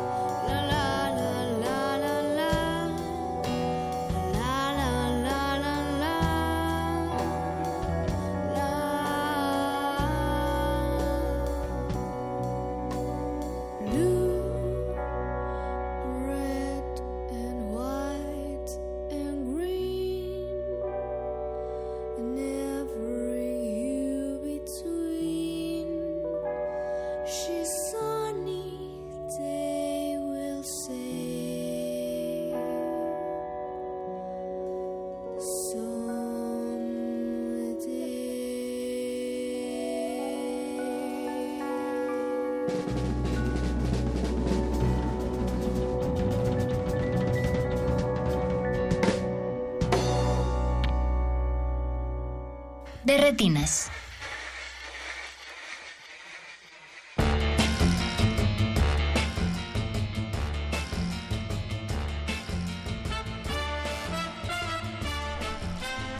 Ya estamos de vuelta en su cabina cinematográfica. Acabamos de escuchar Sony en la voz de Cecilia Orozco. Les recordamos que tenemos redes sociales en Twitter como arroba R modulada y en Facebook como Resistencia Modulada. También nos pueden mandar mensajes al WhatsApp de Resistencia Modulada que es 55 47 76 90 81 55 47 76 90 81.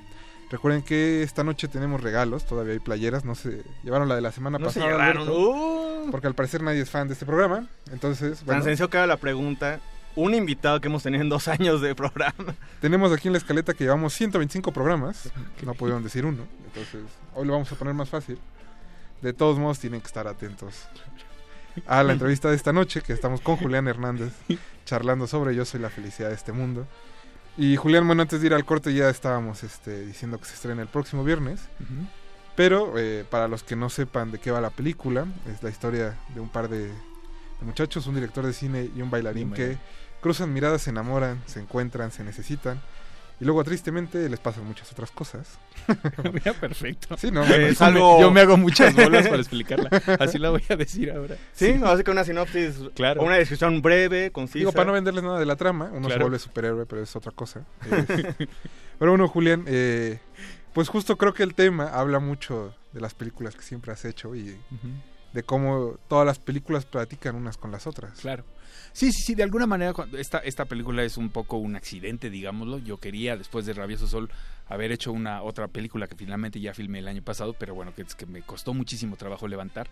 En medio de ese largo proceso para hacer para filmar Rencor Tatuado, pues se nos ocurrió de pronto cuando nada salía, pues tratar de hacer, inventarnos una manera de seguir trabajando y seguir activos. Encontramos el, el- un modo de producción muy similar a Mil Nubes, que es nuestra primera película, y este y poder levantar un proyecto nuevo, ¿no? Digo, pese a que la película que yo quería hacer era muy distinta a todas las anteriores, muy radicalmente distinta, de alguna manera me vi como, como en el digamos como que en el colofón o en el, en el postludio de las películas anteriores y fue como escribí esta historia que de alguna manera se emparenta mucho con Mil Nubes yo creo porque porque lo- reflexionándolo ya después he, he visto que se parece que derivan como del mismo lugar digamos de, de un acontecimiento que le ocurrió a Fassbinder alguna vez en, en la historia de su vida y que de alguna manera es un poco un poco eso no digamos la, la, la vida de Fassbinder siempre me ha, me ha resultado muy interesante, ¿no? Encuentro muchos puntos en común conmigo mismo. Y pues bueno, el asunto de esta continuos fracasos para intentar de relacionarte con otras personas, pues es lo que está aquí en esta película. Con unos intereses específicos distintos a las anteriores, por ejemplo, que los actores, que los personajes estuvieran más cercanos, ¿no? Que no fueran fuerzas de la naturaleza y cosas así, sino mucho más terrenales y este que hubiera un poco más de diálogo, no demasiado, por supuesto, pero mucho más que en las películas anteriores y quizás una anécdota un poco más cercana también. No, y lo platicábamos, creo, Alberto y yo la semana pasada, de que esta película nace de un mediometraje que haces y al final el mediometraje no está dentro de la película. Sí, sí, sí. Bueno, está y no está según Está- la versión está- que vamos a ver, Claro. ¿no? Sí va a haber dos versiones, o sea, en, al- en algún momento después de presentar la película en Morelia y de cómo le fue un poco en el, en el extranjero a la versión original, digámoslo, este, decidí, decidí quitar, quitar esa parte, recurrí a los, a las opiniones de algunos colegas de la crítica, ¿no? Que siempre decían, nunca haces caso y no sé para qué uno, no porque me esperaran que lo hiciera, pero me pareció interesante recurrir a ellos y preguntarles. Entonces, com- como que todos de alguna manera estaban de acuerdo en que quizás sin esa parte la película sería mucho más amable para un público que quiere ir al cine y ver distraerse, digamos, divertirse, comer palomitas y esta serie de cosas, ¿no?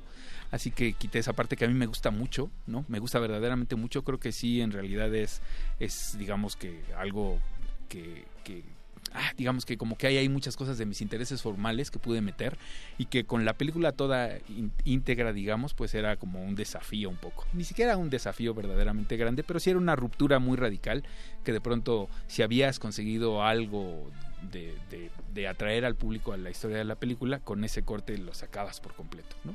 Entonces decidí reconocer que quizás no era, no había resultado lo que yo quería y decidí hacer esta versión, pero conservando la original, aunque sea en una sala nada más, que será en la Cineteca, por Ah, supuesto. está bien. Ujú. Presente, ahorita hablas de Fassbinder, ahorita escuchamos la canción de Sony. Ujú. Finalmente, tu cine pues siempre ha tenido por ahí este, raíces eh, alemanas, setenteras, ochenteras.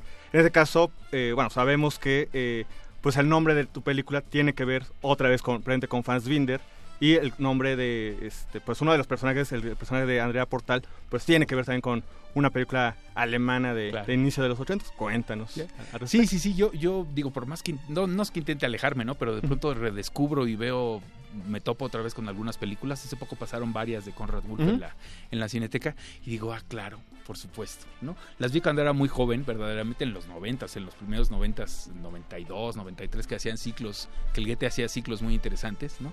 Y descubrí muchos cineastas, además de que me gustaba muchísimo el cine alemán desde siempre, ¿no? Pero los cines, el, el cine este como de ruptura verdadera y radical de Kluge y de todos ellos me parecía siempre formidable. Yo siempre, yo hubiera querido hacer películas como Kluge, ¿no? Como el, incluso como el Kluge más de los ochentas que es más radical y que dices, de verdad, ¿no? este, pero bueno, me gusta mucho y me, me gusta por supuesto Fassbinder y Conrad, Conrad Wolf, que es el de donde saqué el nombre de. Andrea Portal e incluso la canción de una película que se llama Solo Sony, su última película que incluso ganó el Festival de Berlín, el Oso de. Berlín en el 80. Y sí, el cine alemán para mí es determinante a una hora, como, como les digo, pues descubro de pronto cuando veo una película y digo, pero por supuesto, ahí estaba, ¿no? De ahí, de ahí lo tomé, ¿no? Ahí se me quedó. Y pues digo, junto con el cine mexicano yo creo que son los que más me han determinado, los dos, ¿no? No, y creo que es, es, es un acercamiento bastante interesante que digas que se mezclan como estas dos facetas, porque en el fondo Yo soy la felicidad de este mundo es, es un melodrama muy, muy mexicano, ¿no? Muy, muy de azote. Ajá. Sí, sin, digamos, sin usarlo de manera negativa. Claro. Porque Lo tenemos en nuestras raíces, finalmente, en nuestras Ajá, venas, sí. ese, ese melodrama, ¿no? Claro. Sí, sí, sí, yo sí, yo, yo siempre he querido hacer películas de esas de llorar y de llorar. A mí me gusta mucho llorar, o sea, yo disfruto mucho cuando algo me hace llorar en el cine. No me da, ahora sí que no me da vergüenza decirlo. Y lloro así a lágrima tendida en el, en el cine y esas cosas. Y yo querría hacer películas de esas. Hay una algo en el momento de realizarlas y de filmarlas que me lo impiden. No sé, yo creo que. Pero es que pues, haces la películas de modernidad. y no lo logro, o sea, no, no lo logro para mí, por supuesto. O sea, para mí es muy difícil ya Ajá. ver una película y conmoverme, conmoverme con mis propias películas. Sería no sé qué sería eso, pero bueno. Pero como que en el mismo, en el miro, en mes, mismo rodaje, como que hay un momento en que digo, ah, creo un poquito menos, ¿no? Creo que un poquito menos. Pero sí, yo sería muy feliz haciendo una cita de amor o haciendo una película, sí, pues un melodrama. Pues este es la, el- la fuerza de los sentimientos, creo que se llama la de Kluge, ¿no? O sea, sería feliz poder, pudiendo hacer algo de esos niveles, ¿no? Dramáticos, Pero es que melodramáticos. creo que es algo como muy chistoso porque por una parte nos estás diciendo que no quiere, o sea, que no te sale como eso, Ajá. pero al ver las películas es como hay si hay una ruptura fuerte como sentimental generalmente dentro de la historia. Entonces es- eso es algo fuerte y que emocionalmente te vuelve empático hacia lo que le está pasando a los personajes. Ya. Entonces es raro como decir, es que no hago llorar a los demás o yo no me estoy yo no estoy llorando, pero Claro. pero hay algo ahí de eso. Bueno, sí, quizás, a lo mejor. Sí, porque, por ejemplo, con El cielo dividido sí recuerdo que mucha gente lloraba y, bueno, pues hacía sus propios videos de la película, ¿no? Que Ajá. yo creo que mi mayor éxito como realizador que haya ocurrido eso. Pero bueno, sí, en realidad yo creo que sí. Ay, a lo mejor lo que estoy esperando es yo mismo decir, ay, cómo me conmuevo eso, pero pues está difícil, ¿no? Eso sí. Que de hecho, este, hace unos meses que, que viniste frente para hablar del cielo dividido, pues esa cosa que es un fe- se convirtió como en un fenómeno, tu película en ese aspecto, con lo que mencionas de cómo lo eh, adoptó el público, ¿no? De una manera muy diferente, posiblemente que no hubieras pensado tú cuando Claro. la filmaste, ¿no? Sí, sí, sí. Sí, fue, fue verdaderamente una sorpresa. Esta de alguna manera pretendía, o sea, como que siempre he hecho películas sin, sin, a- sin tener expectativas previas, digamos. No, ni de voy a ir a un festival, ni de va a tener tal éxito, ni nada. Con esta sí en algún momento sí dije, sí quisiera que tuviera, o sea, que de alguna manera como que los que vieron el cielo dividido, dividido y les gustó, pudieran encontrar en esta, si no una continu- continuación, sí como una unidad emocional, digamos, continuidad emocional entre ambas.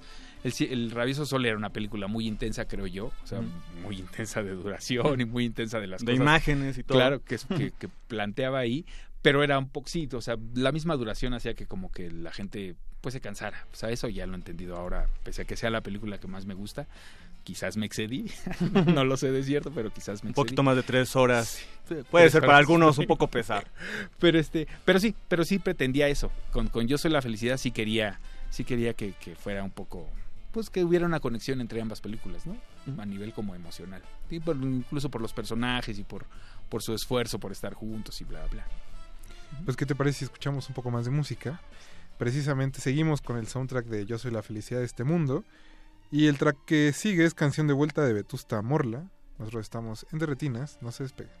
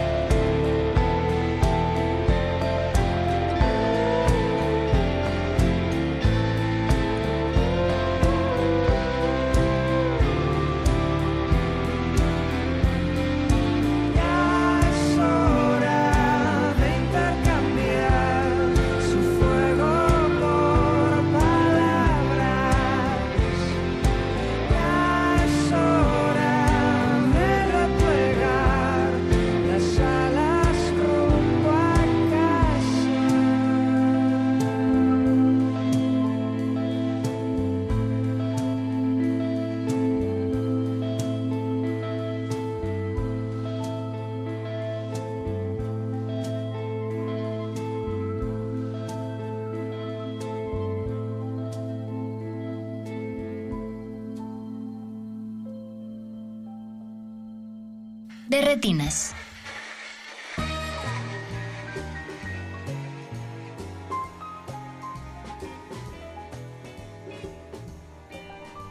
Y estamos de vuelta en Resistencia Modulada.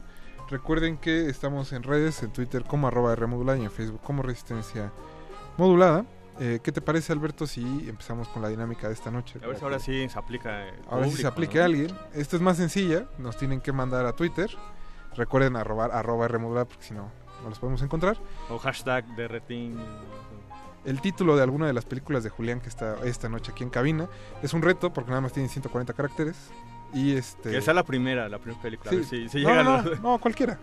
Cualquiera de las películas de Julián eh, nos ponen un tweet y el primero se lleva su playera de derretinas y resistencia modulada. Nosotros vamos a seguir hablando con Julián.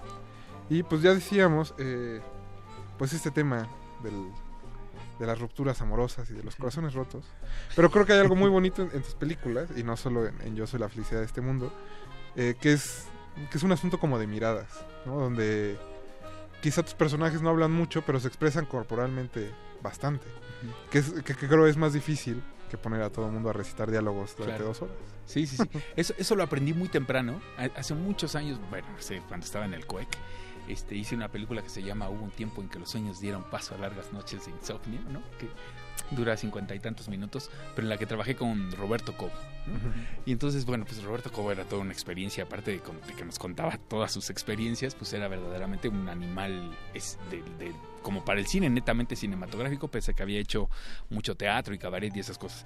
Y entonces, lo, de las cosas que, me, que aprendí sin, sin quizás, sin, sin, sin proponérmelo, es que me contaba las- la manera como miraban las actrices en el cine, el cine de los 50, ¿no? En, en- en particular como se acordaba de Andrea Palma, ¿no? Y que decía que palmeaba los ojos. Entonces como que lo hacía así en la pantalla y yo dije, eso está increíble, ¿no? Eso está maravilloso. Y entonces a, partir de eso, durante los días que estuvimos juntos en ese rodaje, pues empecé a ver cómo, cómo controlaba y cómo manejaba esas cosas como de ver, de ver en el cine.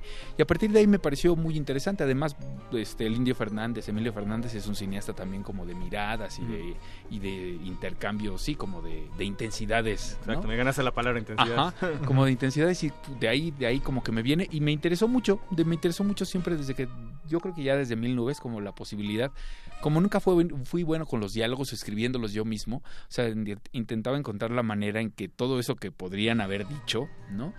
Este, lo pudiera yo comunicar de otra forma y como lo, como lo logré fue a través de la mirada. Hay, hay un, un libro ahí de Julia Tuñón que se llama En su propio espejo sobre, so- de entrevistas con Emilio Fernández, que son muy interesantes porque lo cuenta, cuenta como todo esto, ¿no? Como un poco como Bresón en el nivel muy lírico de Emilio Fernández, pues contando como lo que para él, lo que para él significaba la construcción de la imagen y el sonido, incluso la voz en off, sin, sin decirlo con mucha claridad, porque bueno, sabemos que aprendió haciendo películas, ¿no? Pero tenía unas ideas ahí muy precisas y que, y que, y que están en sus películas y que de, de ahí yo me las he llevado y después he reconocido en Margarit Duras y en Leonardo Fabio, el uso de la voz en off, por ejemplo, ¿no? Que eso sí es algo que me gusta mucho y que había visto, por supuesto, en el indio, en Emilio Fernández siempre, ¿no? O sea, los actores hacen así, se ven y se Ujú. hablan, ¿no? Pueblerina es un ejemplo mayúsculo de todas esas cosas, ¿no? Y ahí, de ahí me viene, sí, como... Y presente para conseguir eso, pues necesitas actores eh, particulares y muy singulares. En este caso, cuéntanos de, de tus actores, de Ya. tu pareja de, de actores y además Sí. del resto de los que Claro. están ahí Sí, eh, sí. rodeando. Siempre, siempre, eh, bueno, Hugo Catalán lo conocí en la premier de, de Rabioso Sol en el 2009 e intenté, intentamos, bueno, me pareció una, una presencia formidable desde el principio, lo vi, yo dije yo, ahora sí que yo quiero con él, ¿no? Y este, y él resultó que es un tipo encantador, muy dispuesto, siempre muy entregado, bla, bla, bla. Intentamos hacer unas películas, a mí me invitaron, dentro de todos los proyectos que no logré hacer en esos años, había unas películas comerciales, digamos, ¿no? Que tenían un presupuestos más grandes y bla, bla. Una de ellas en Monterrey, a la que quise llevar a Hugo Catalán y que por algunas razones de esas muy detestables que aún hay todavía como nuestra idiosincrasia, dijeron que pues él, pues que no, que cómo, ¿no? Que como él iba a ser un ejecutivo regiomontano y yo dije, ¿qué? No tiene look. Sí, ¿no? Y se referían a su color, a su color de piel, así de lamentable el asunto. Y entonces no pudimos hacer esa, y entonces se vino la oportunidad de hacer esta película, ¿no? Yo siempre me ha gustado mucho siempre la danza. Entonces encontré, había conocido yo mu- muy poco tiempo antes a Alan, Alan Ramírez, que era bailarín, era, sí era, este, de la compañía de danza clásica, y este, y dije, ah, pues voy a hacer algo de eso que siempre me ha interesado, ahora que tengo como un poco de oportunidad, no tenemos muchos recursos, tampoco, pues, pero tenemos oportunidad de seguir haciendo las cosas como nos gustan. Y lo que me interesa, pues, en particular como del trabajo con Alan, que es como alguien en quien encontré como, como muchas cosas que venía buscando, era como su facilidad como para relacionarse estrechamente con el movimiento de cámara, que es algo que a mí me interesa me interesa como mucho, ¿no? Como construir esa relación que sin duda es una relación afectiva, ¿no? Entre como entre el fotógrafo y los actores. Yo creo que entre la cámara y los actores se establece una relación amorosa que es lo que hace que las películas tengan éxito, ¿no? ¿No? Eso muy tradicional de la cámara lo quiero, la cámara no lo quiero, bla bla, ¿no? Pero que hay algunos actores con los que resulta mejor, porque ellos saben además moverse en relación con ella, con la cámara, ¿no? Hay muchos actores que se niegan mucho a eso porque porque se sienten utilizados o marionetas o no me digas qué hacer o déjame mi aire, o, o yo hago aquí y tú me dices si está bien o está mal, ¿no? Y para mi manera de entender el cine puede ser eso, pero sobre todo hay como un diseño muy particular y muy riguroso, digamos, como de lo que va a ocurrir frente a la cámara y con la cámara, ¿no? Entonces eso lo encontré con Alan, con Alan que, que eso era su primera experiencia, hemos hecho ya otros cortos, ha ido por supuesto mejorando porque los dos sabemos que es un actor, digamos, este, o sea, que se comunica con su cuerpo, pero que tiene algunas otras de- deficiencias, como es la voz, la emisión de la voz y esa serie de cosas. Pero hemos ido, hemos ido arreglándolo. Y por supuesto, en la versión original está Gabino Rodríguez, que es alguien con quien siempre había querido trabar, ¿no? El, el rostro del cine independiente en los, en los, en los 2000, ¿no? Que todos los proyectos como radicales. Un saludo a. Nicolás Preda. Sí. Juliano de la Isola. Sí, claro. Rubén y más y compañía. y compañía. Y que nunca había salido así, ¿no? O sea, que siempre tenía como, pues de alguna manera como una etiqueta así de, bueno, un cierto tipo de personajes, digamos, ¿no? Y que a mí me parecía siempre que, bueno, que era un tipo como muy atractivo, con una energía como animal. Físicamente. Física, ¿no?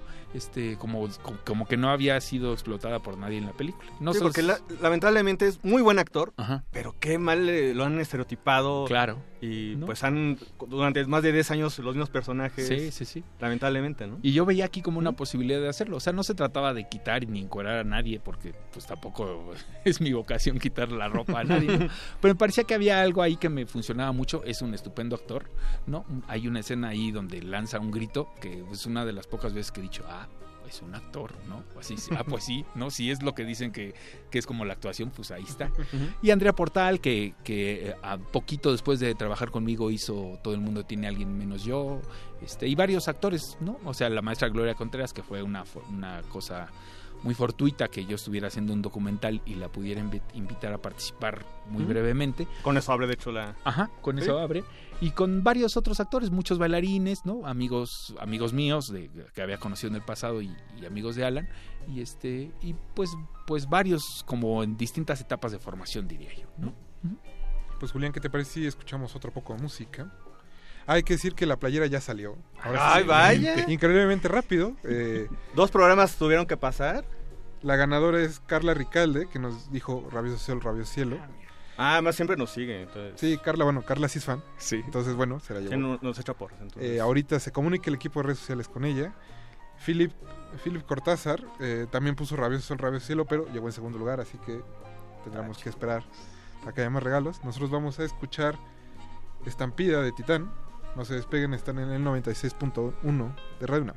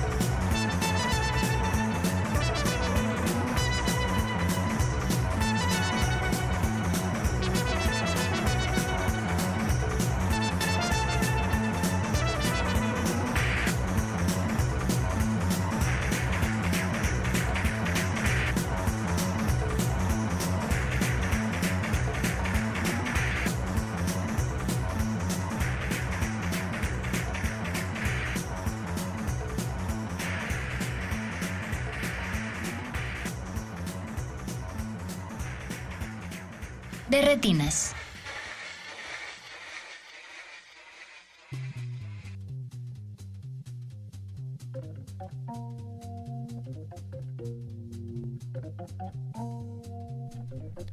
Regresamos a su cabina cinematográfica.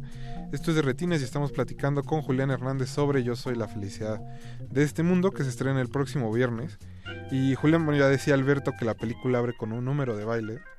Pero creo que, o sea, además de que uno de los protagonistas es bailarín precisamente, pero ahí toda la película está como impregnada de, de esta dinámica donde los cuerpos danzan prácticamente, o donde la cámara hace ciertos movimientos. Recuerdo un par de escenas donde hay donde la cámara se ve a otra cámara y hay un dolly, ¿no? Y se hay todo un juego como precisamente de eso de movimientos y de cuerpos. Entonces, ¿cómo fue que decidiste meter el baile dentro o que fuera el baile algo tan importante para Yo soy la felicidad de este mundo? Claro. Pues, pues me parecía un poco, es, es un poco, digo, como he venido trabajando lo que comentaba un poco hace rato de como la relación que se establece entre los actores y la cámara, ¿no? Y bueno, había, siempre había, había trabajado con bailarines, casi en todas mis películas siempre hay por ahí un bailarín en un papel pequeño, haciendo una participación especial, que este, que trabaja, porque me gusta eso, me gusta cómo se desenvuelven frente a la cámara y que son muy precisos y esta serie de cosas, ¿no? Y que además interpretan, por supuesto, ¿no? Entonces en esta ocasión, como, como mencionaba, conocí a Alan y bueno, había yo hecho el documental este de Gloria Contreras que me invi- invitó Arturo Ripsen a hacer para la tele, para el 22 y este y como que dije ah, pues es la oportunidad no lo que me dijo ella en, en tres días más o menos que estuvimos haciendo el documental fue para mí así como de iluminador no o sea está muy cerca yo creo que el cine de la danza sobre todo del cine sí de la danza y el cine de la música. O sea yo yo pienso que el cine debería ser un poco como las como las sinfonías y como las óperas o sea como en ese nivel de complejidad y de estructura no y creo que se ha quedado un poco atrás, pero bueno. Y entonces pensaba que, que lo- con lo que me dijo y con el contacto con los bailarines ahí, como que surgió toda, toda esta historia del bailarín relacionado con el director. Y dije, pues bueno, pues esa es mi oportunidad como de ver si verdaderamente no solo puedo hacer bailar la cámara, sino que la cámara baile con alguien que está bailando al interior, ¿no? Es muy curioso porque hace muy poco alguien que hizo, que, que hizo, escribió un texto sobre mis películas, decía que, que, que el plano de Gloria Contreras le parecía el, el menos dancístico de todo lo que había yo filmado. Y yo creo que tiene razón. Este, yo estaba tan impresionado un poco, ella, digamos que tenía ya setenta y tantos años, ¿no? Estaba en condiciones, o sea, pese a que baila increíblemente en la película, pues ya digamos que no estaba en las mejores condiciones y era como difícil este planear uno de estos este, planos muy complicados que suelo hacer. Y entonces decidí como, como dejar que ella bailara ¿no? y seguirla un poco o sea como permanecer así como observador pero tiene razón.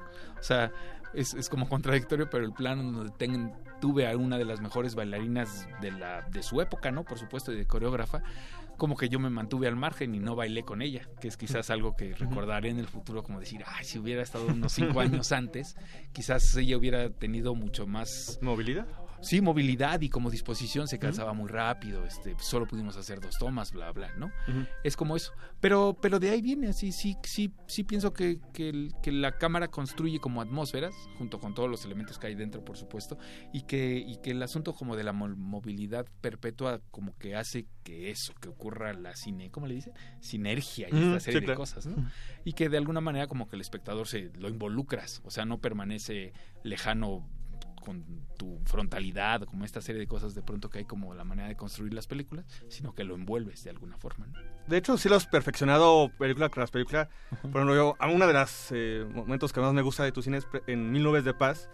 eh, como también eh, las, esas elipsis a partir de la cámara, ¿no? Cuando compra el disco, el protagonista aparece, desaparece. Igual en este, El cielo de Dios, este, pues esos este, dollies, ¿no? Claro. También esos movimientos. Y aquí creo que se- es donde más se, se ve pues esta evolución. Está, habrá que decir, por cierto, el, el texto, no sé si el que te refieres es el de que se publicó hace unos días de correspondencias. Sí, ¿no? sí, sí. Bueno, pues ahí búscalo porque es un buen texto, por cierto. ¿eh? Sí, sí, sí. Hay correspondencias que punto com, ¿no? Claro, sí. un dossier dedicado al cine y al cuerpo. Entonces, bueno, uno de los cineastas, pues eres, eres tú. Muy bueno. No, y hay, por ejemplo, decíamos al principio este, este cruce de miradas que hace que los cuerpos se acerquen. Y creo que eso está muy relacionado precisamente con el baile, ¿no? Que al verlo exige que cierta corporeidad sea también cercana al, que está viendo, pues. Claro. Sí, además eh, con, con los con los además el, el hecho del contacto, ¿no? Los actores de pronto tienen como mucho conflicto con el contacto físico con otros, digo, es es un riesgo tremendo estar en, en con- el, con- el contacto estrecho con otra persona es un riesgo. No, yo creo que peor que los besos es como estar muy cercano de otra persona, pero los, los bailarines están acostumbrados a trabajar con ello, ¿no? Trabajan con su cuerpo y entonces para el tipo de historias que intento yo contar que tienen que ver con eso, con personajes que están muy cercanos físicamente, ¿no? Que se estrechan físicamente, como en El cielo dividido, que, que tuve mucha fortuna de encontrar esos actores. Este con, con los bailarines me funciona mucho mejor, ¿no? O sea, no tienen, no tienen aunque hoy tuve una experiencia rara, pero bueno, no tienen como ese tipo como de tabúes, digamos, Casi o como restricciones, ¿no? Como de restricciones y entonces muy muy muy agradable como trabajar con ellos porque tienen esta disponibilidad. O sea, sí no hay, o sea, todo el tiempo están bailando entre ellos, este, se encueran y están sudando y entonces hay como mucho contacto que con los actores es un poco difícil, ¿no? Es que es un paso muy íntimo, ¿no? Sí, es muy íntimo. Sí, precisamente hoy este, estaba yo, a invité a un personaje con el que había trabajado a hacer un corto que, que tiene altos vuelos eróticos, ¿no? Y me dijo algo así como, no, ya no me interesa mostrar mi cuerpo de esa forma. Y entonces yo me sorprendí mucho porque pensé en las actrices de, de, bella, de Bellas de Noche, ¿no? Dije, sí, seguramente es como, como Olga Briskin, ¿no? O sea, seguramente ahora que es cristiana, pues a decir, quiero que mi cuerpo, sea, darle la dignidad que no tuvo en el pasado y esta serie de cosas. Entonces me causó una conmoción. muy- Como supimos hace poco con Telma Tishun, ¿no? De que ahora ya dicen, ya no soy vedette, ¿no? O sea, Claro, ya cambió completamente su Ajá. visión. No, incluso Rosy Mendoza que rara. así listaba su número de películas y decía, pero tengo cinco series donde no me he encuerado. Claro, claro. Es como eso y me causó una extrañeza, mu- o sea, sí me desconcertó mucho cuando me lo dijo. Pero bueno, eso es una parte que quería decir, que traía en el corazón. Tú estuviste toda la tarde ahí Toda la tarde guardado. estuve tratando de comprenderlo, en realidad. Pero bueno, eso ocurre. Pero sí, pero me ha funcionado como mucho. Pues, es- esta película nueva que, que, que estoy haciendo, ya no hay tanto de eso, digamos. O sea, sí hay otro tipo de nivel de, de relación entre los personajes, sobre todo como a través de la mirada. Eso sí creo que pues ya está en mí. O sea, ya no puedo como ni quisiera que no estuviera porque me parece que es importante para el cine. El cine es la mirada, digamos. Y este, pero, pero hay un- una cosa distinta en esta nueva película. El, el Yo soy la felicidad todavía es una película mucho en, en la que sí, en la que la, en que los personajes entienden a través de su relación con el cuerpo, ¿no? Con sus cuerpos. Y creo que precisamente ese- esa parte íntima hace que cuando las relaciones de tus películas dejan de funcionar, digamos, sean muy, muy destructivas, ¿no? Yo recuerdo que estaba viendo Yo soy la felicidad y me quedé, se me quedó en la cabeza una frase que dice Hugo- el personaje de Hugo Catalán precisamente, yo hago películas para que la gente que esté enamorada y casada deci- decida divorciarse, ¿no? Sí. No, lo- obviamente no la estoy citando de manera textual. Casi, casi. Casi Pero este es, es algo así es algo que conecta precisamente con ese lado íntimo, ¿no? Donde cuando abres la puerta, una vez que hay que cerrarla es, es un golpe muy muy fuerte. Claro. Es muy complicado. Sí, eso es al- algo muy derivado. Yo alguna vez leí, oí, vi, porque es una entrevista de un documental que le hicieron a Fassbinder por ahí en los setentas, en los que hablaba acerca del matrimonio, ¿no? Y que le decían, bueno, y este, ¿y usted qué piensa del matrimonio? Y decía, no, el matrimonio es una cosa horrible, ¿no? No hay, no habría por qué nadie esté interesado en casarse nunca en la vida. O sea, ¿para qué quieren bueno, entrar él, ese tipo de, él, por ejemplo, ¿no? ¿Por qué quieren estar a ese, a ese tipo de relaciones destructivas? O sea, no tiene sentido, ¿no? Y decía que más o menos por eso hacía las para eso hacía él las películas de sus parejas y sus matrimonios, ¿no? La- el, el mercader y todas estas cosas, ¿no? Pero este, y en el momento en que tuve la oportunidad de hacer esta película pensé en esto que está muy ahora como como no en boga, sino como que es algo por lo que mucha gente está luchando o que todos de alguna manera creemos que se apruebe, que es el matrimonio igualitario, ¿no? Entonces dije, bueno, voy a poner algo que pienso yo, ¿no? En boca de ese director y que tiene que ver con que, por supuesto, estamos de acuerdo y yo creo que es un, un derecho que nadie podría someter a votación ni nada por el estilo, que es el matrimonio igualitario. Pero lo que sí no, de pronto no me parecía y que lo puse en la boca de ese, de ese director es que se reprodujeran esas ideas como de matrimonio heterosexual en, en esta nueva tipo de uniones, ¿no? Y es algo que puse ahí que afortunadamente nadie se ha dado cuenta porque si no ya estarían diciendo que este Julián, ¿por qué está diciendo esas cosas? O se podría entender mal. Pero era eso precisamente, ¿no? Y son algunas de las cosas que puse en, en boca de ese muchacho. El apunte. El apunte, sí. Pero es curioso, sí, porque además lo que dice es, pues de alguna manera es la explicación de por qué él cree que es la felicidad cuando en realidad no lo es, ¿no? El personaje Claro. principal. Qué fuerte. Pero nosotros vamos a escuchar un poco más de música y para que terminen de ponerle el clavo al ataúd, vamos a escuchar dos de José José. Que la que cierra la- la película. La que cierra la película, parte del soundtrack de Yo soy la felicidad de este mundo. No se despeguen, seguimos en resistencia modulada.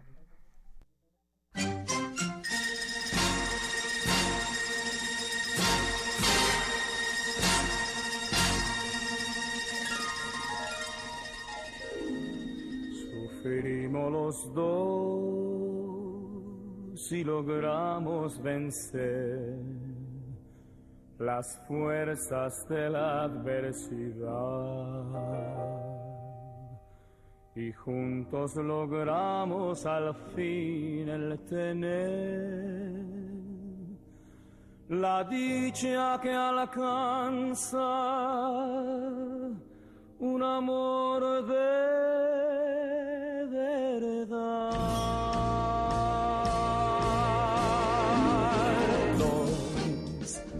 somos dos, solo dos, a sentir un amor de verdad en el corazón.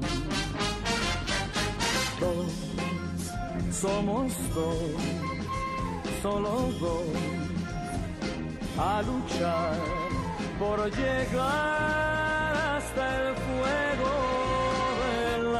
Tú,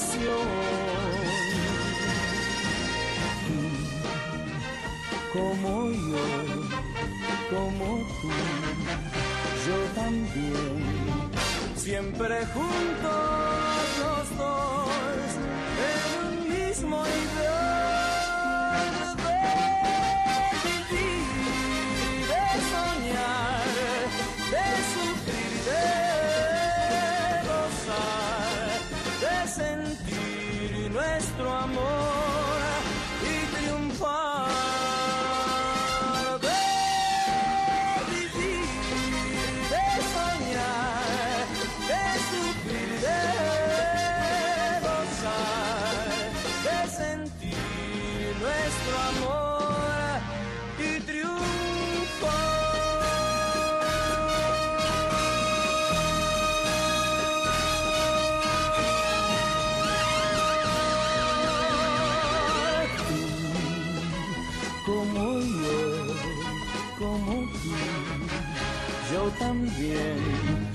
siempre juntos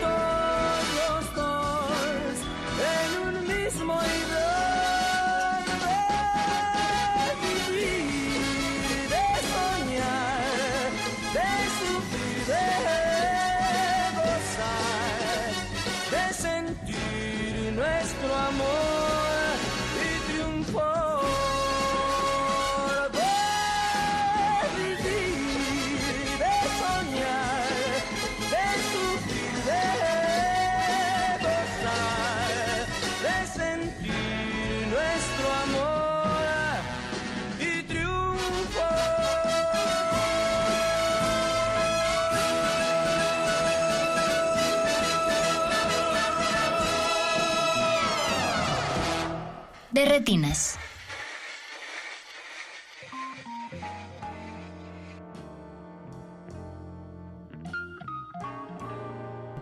Estamos de vuelta en su cabina cinematográfica. Muchas gracias a todos los que están del otro lado de las bocinas.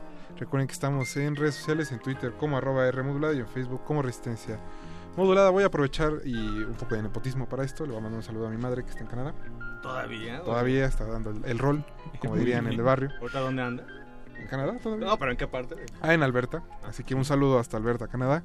Y pues seguimos platicando con Julián. Ahora sí que se nos Bueno, está acabando. A, a Gina Cobos, que siempre nos- También Gina Cobo siempre nos escucha.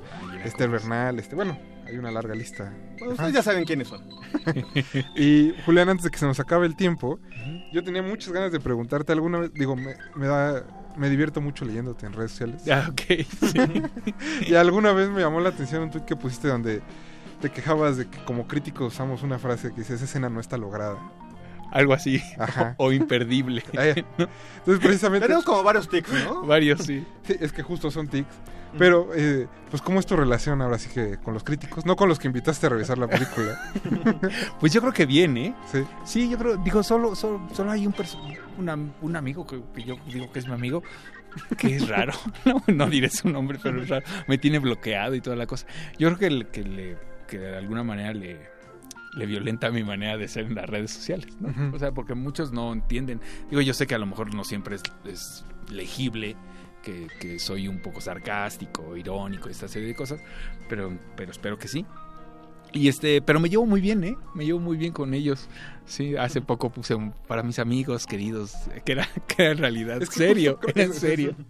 Es muy divertido porque creo que a veces nos falta autocrítica en el trabajo. Claro. Y el, no solo el escribir, sino el ver cine constantemente hace que se pierda cierta parte, ¿no? Porque lo, lo automatizas. Claro. Sí, yo creo que de los dos lados hay una idea como de que ellos qué, ¿no? Y como que como que los críticos no tenían por qué tener relaciones con nosotros y nosotros no tendríamos por qué ser amigos ni relacionarnos con los críticos, ¿no? Cuando somos los dos los que de alguna manera estamos haciendo este fenómeno que pues que ahí siga, ¿no? Bien o mal. Yo lo que, lo que creo y el otro día lo comentaba es que de alguna manera lo- la gente que escribe sobre cine tiene mayor oportunidad de desarrollar su oficio que nosotros de pronto, ¿no? O sea, por ejemplo, yo llevo cuatro, cinco películas, ponle tú, en 15 años más o menos. Y pues bueno, un crítico cada semana escribe y escribe, y escribe, escribe, escribe. Y ve, y ve, y ve. Y ve, y ve, y ve, y ve. Y uno aunque vea, pues de pronto ves muchas y dices, ah, sí, claro, ahora que vuelva a filmar me va a salir. Y llegas y te topas con que tienes que debutar un poco de nuevo otra vez después de cuatro años de no filmar, o uno o dos, ¿no? Entonces yo creo que ahí sí hay un desbalance, digamos, ¿no? Pero finalmente yo creo que, creo que, que, que de los dos lados está la responsabilidad. Como bien diría Ayala, no, no hay por qué destruir nada, ¿no? O sea, no, no, no, la labor del crítico no es destruir así la obra del otro, ¿no? Sino igual de intentar leer y reconocer y encontrar cosas que valgan la pena por ahí. Luego hay un poco de saña también y hay unos de nosotros, digo, hablo de este lado de los realizadores y productores que nos lo ganamos aparte, ¿no? o sea, que somos tan pedantes y tal. Pero de pronto, pues yo creo que no hace falta. ¿no? Pero es, es justo de ambos lados, ¿no? Los, ahora sí que el 11 de cada lado sí. tiene, tiene de todo. Sí, sin duda. Sí, sí, es de ambos lados. Sí, luego hay.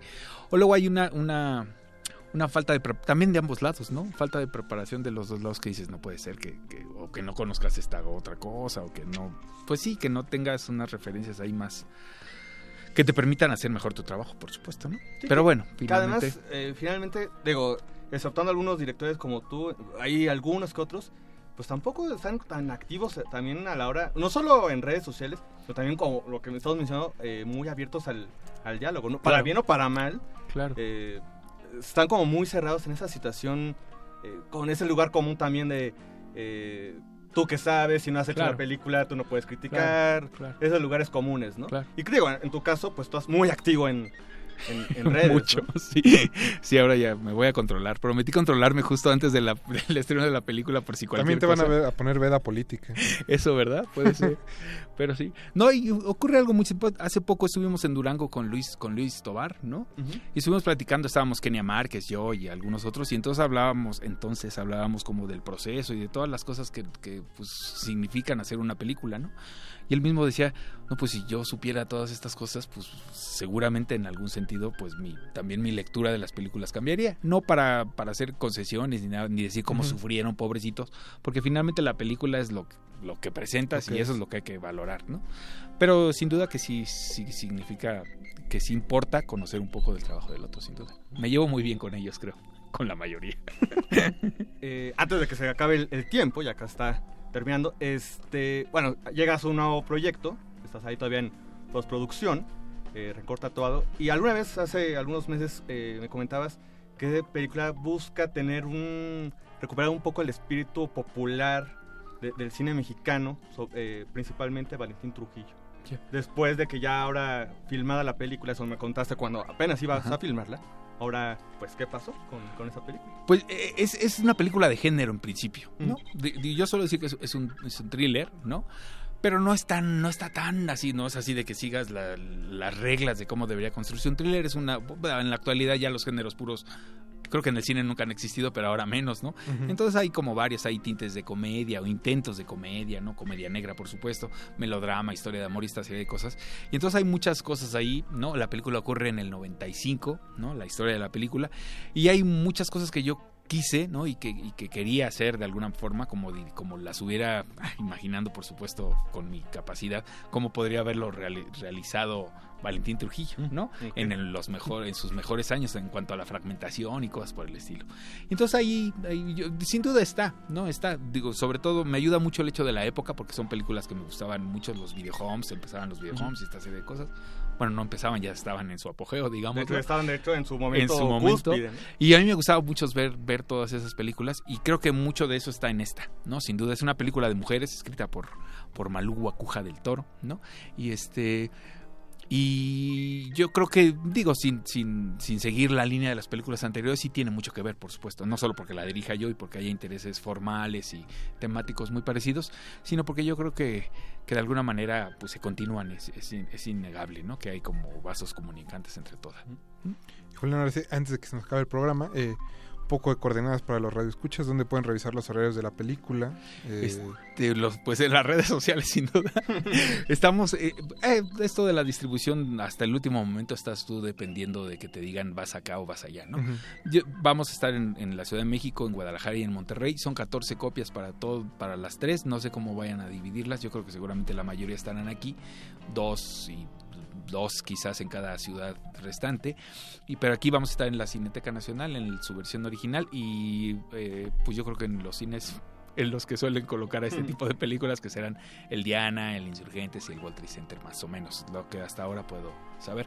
Pero en las redes sociales tanto de Corazón Corazón Films, que es este la nuestra distribuidora y como la de la película, que es las iniciales de Yo soy la felicidad, este arroba las iniciales de Yo soy la felicidad. Lo iba a decir, pero no sé cómo se llama esta. Y. Y. Y. Arroba. sí. Ahora, arroba Y. Y, LS Felicidad. Felicidad. Ah, mira, qué bueno que estás aquí. Mi proceso mental me se detuvo. Ahí seguramente estaremos. Ah, igual en. Facebook, ¿no? En Ahí Facebook sí hay una Yo Soy página. la Felicidad. Ajá, Yo soy la felicidad y tenemos una página. Pues Julián Hernández, muchas gracias por No, haber gracias venido esta noche a la cabina. Esperamos que te hayas divertido. Mucho. Y esperamos que todos los radioescuchas se hayan divertido del otro lado de las bocinas. Muchas gracias a Don Agus que estuvo en los controles, a Eduardo Luis en la producción, a Yesua, Alberto Cuña Navarijo. Gracias, Rafa. Recuerden que Yo soy la felicidad de este mundo se estrena el próximo viernes. Vayan a ver las dos versiones también para hacer la comparación. Dense tiempo, tómense un cafecito. Pero bueno, el viernes ya está la película. Eh, nosotros nos vamos a despedir con Cómo te voy a olvidar de Los Ángeles Azules, que es una pieza de Yo soy la felicidad de este mundo y de la filmografía de Julián. Mi nombre es Rafael Paz. Nos escuchamos el próximo martes y los dejamos con el punto R. Hasta luego. De retinas.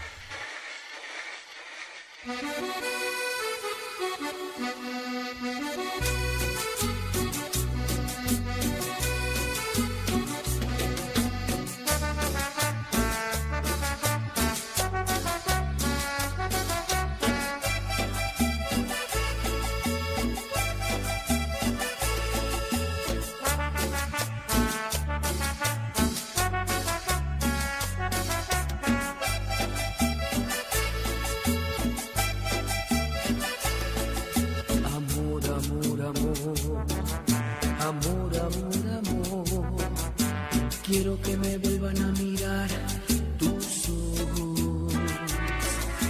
Amor, amor, amor, amor, amor, amor. Quiero volver a besar tus labios rojos. ¿Cómo no acordarme de ti? ¿De qué manera olvidarte? Si todo me recuerda en todas partes estás tú.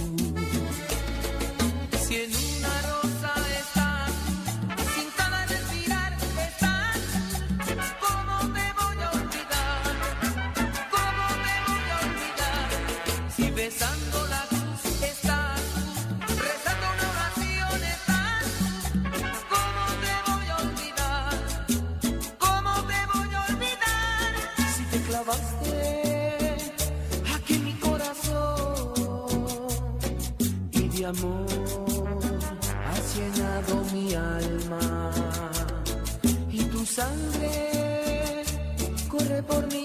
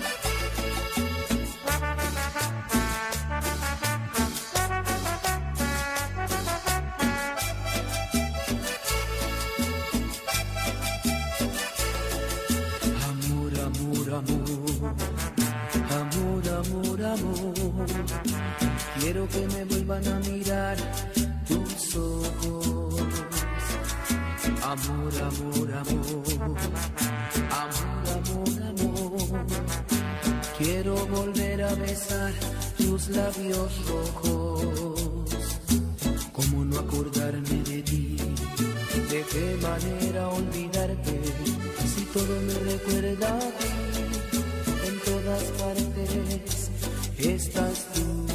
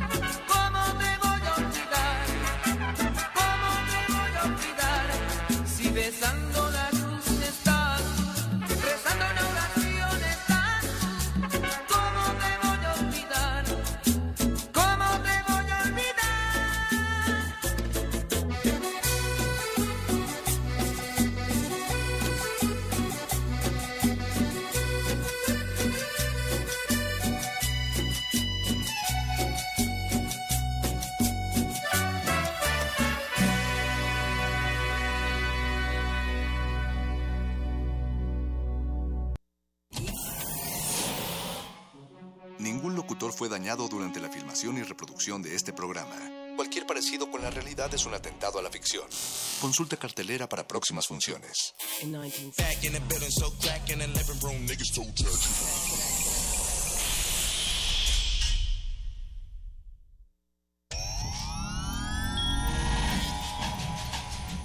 Saborear una paleta o sellar una carta.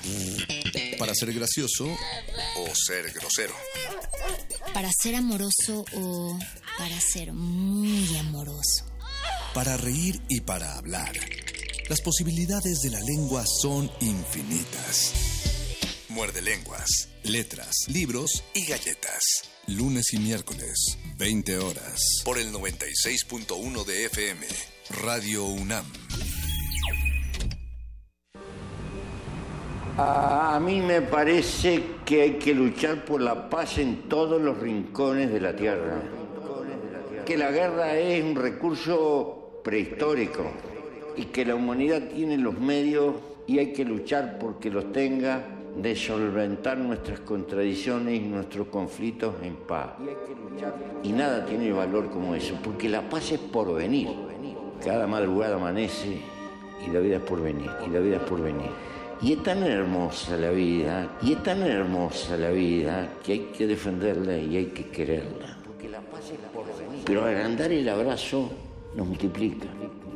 Cuando uno vive para cobrar cuenta, para la venganza, para lo que le deben, para lo que le hicieron, no se termina nunca más como el loco que está dando vuelta a la columna.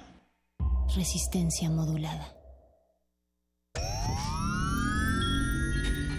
10 frasquitos de gel desinfectante, 8, 7, 6, 5, 4 caldos de cultivo, 2 compostas, un invernadero sonoro.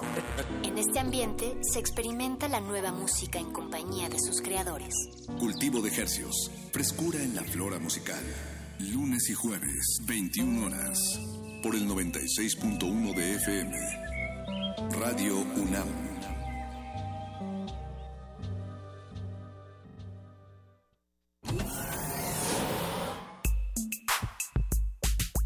Que escucharnos por dentro, oler nuestra sangre caliente a través de la bocina. Cuando el sexo habla, Hay que responder.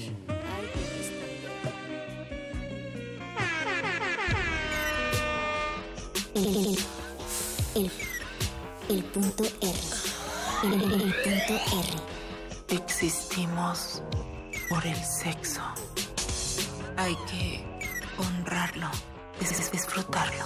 No es algo a lo cual temerle. Escucha tu sexualidad en resistencia.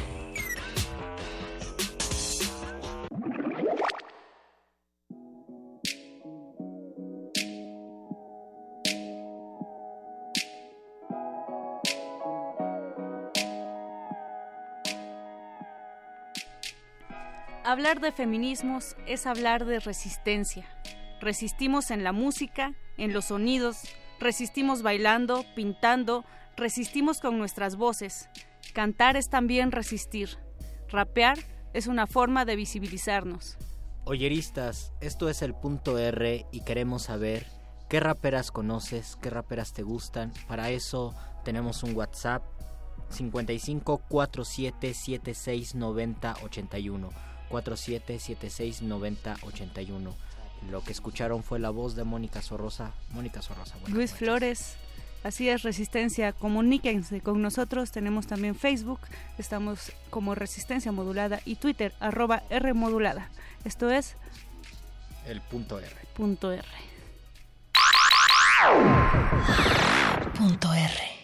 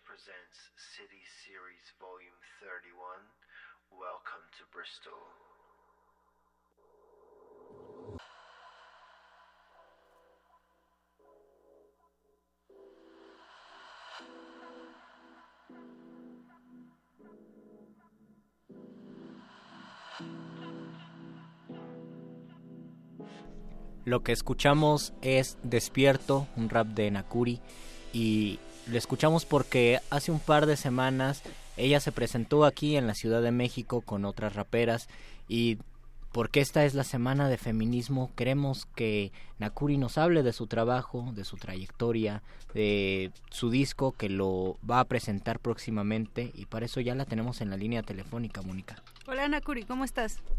Hola Luis, hola Mónica, muchas gracias de verdad por la invitación. Es un gusto hablar desde Costa Rica y bueno, les mando un abrazote. Qué gusto que nos podamos comunicar contigo. Hasta allá, Nakuri. Eh, platícanos un poco de tu postura, porque sabemos que entraste al hip hop desde el baile, más que por, por la música o por la voz. Ujú. Cuéntanos Bueno, un poco cómo funcionó el baile para, para esta introducción al hip hop. Sí, bueno, yo cuando empecé en el hip hop, en realidad eh, comencé mucho como a través del graffiti, me encantaba eh, como esa apropiación del espacio público, de poder llenar la ciudad de color, de mensajes, de ideas irreverentes, de resistencias, de todos esos mensajes que además nos hacen como una comunidad.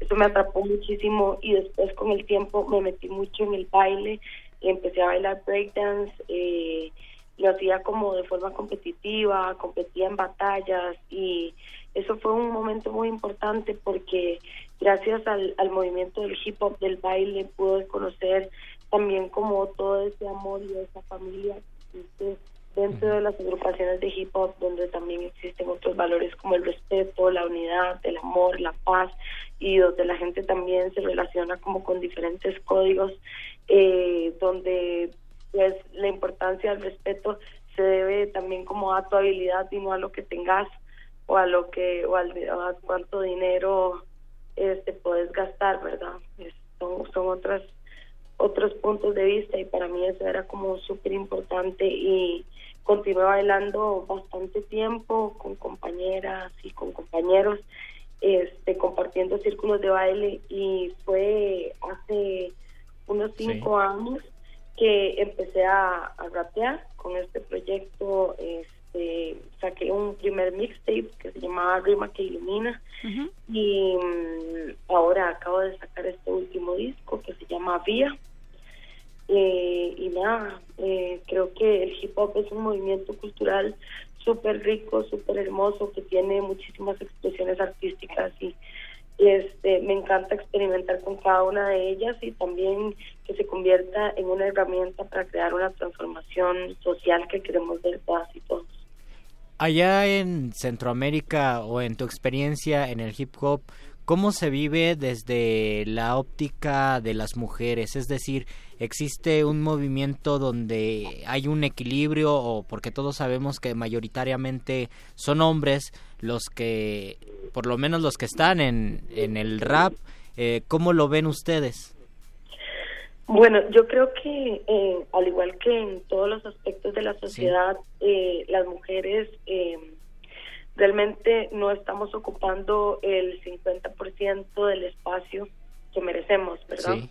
Este, y creo que eso es parte de una lucha social muy intensa que se está dando desde el punto de vista artístico, científico, eh, social, en las calles, activismo, o sea, en todo lado estamos las mujeres eh, en un proceso de empujar muy fuerte para lograr esos espacios, eh, no solamente de representación, sino también como de liderazgo, ¿verdad?, dentro de las organizaciones eh, y también dentro de los movimientos sociales. Pero específicamente en el hip hop, eh, pues sí, es un, es un movimiento que está marcado por el machismo que marca a toda la sociedad, ¿verdad?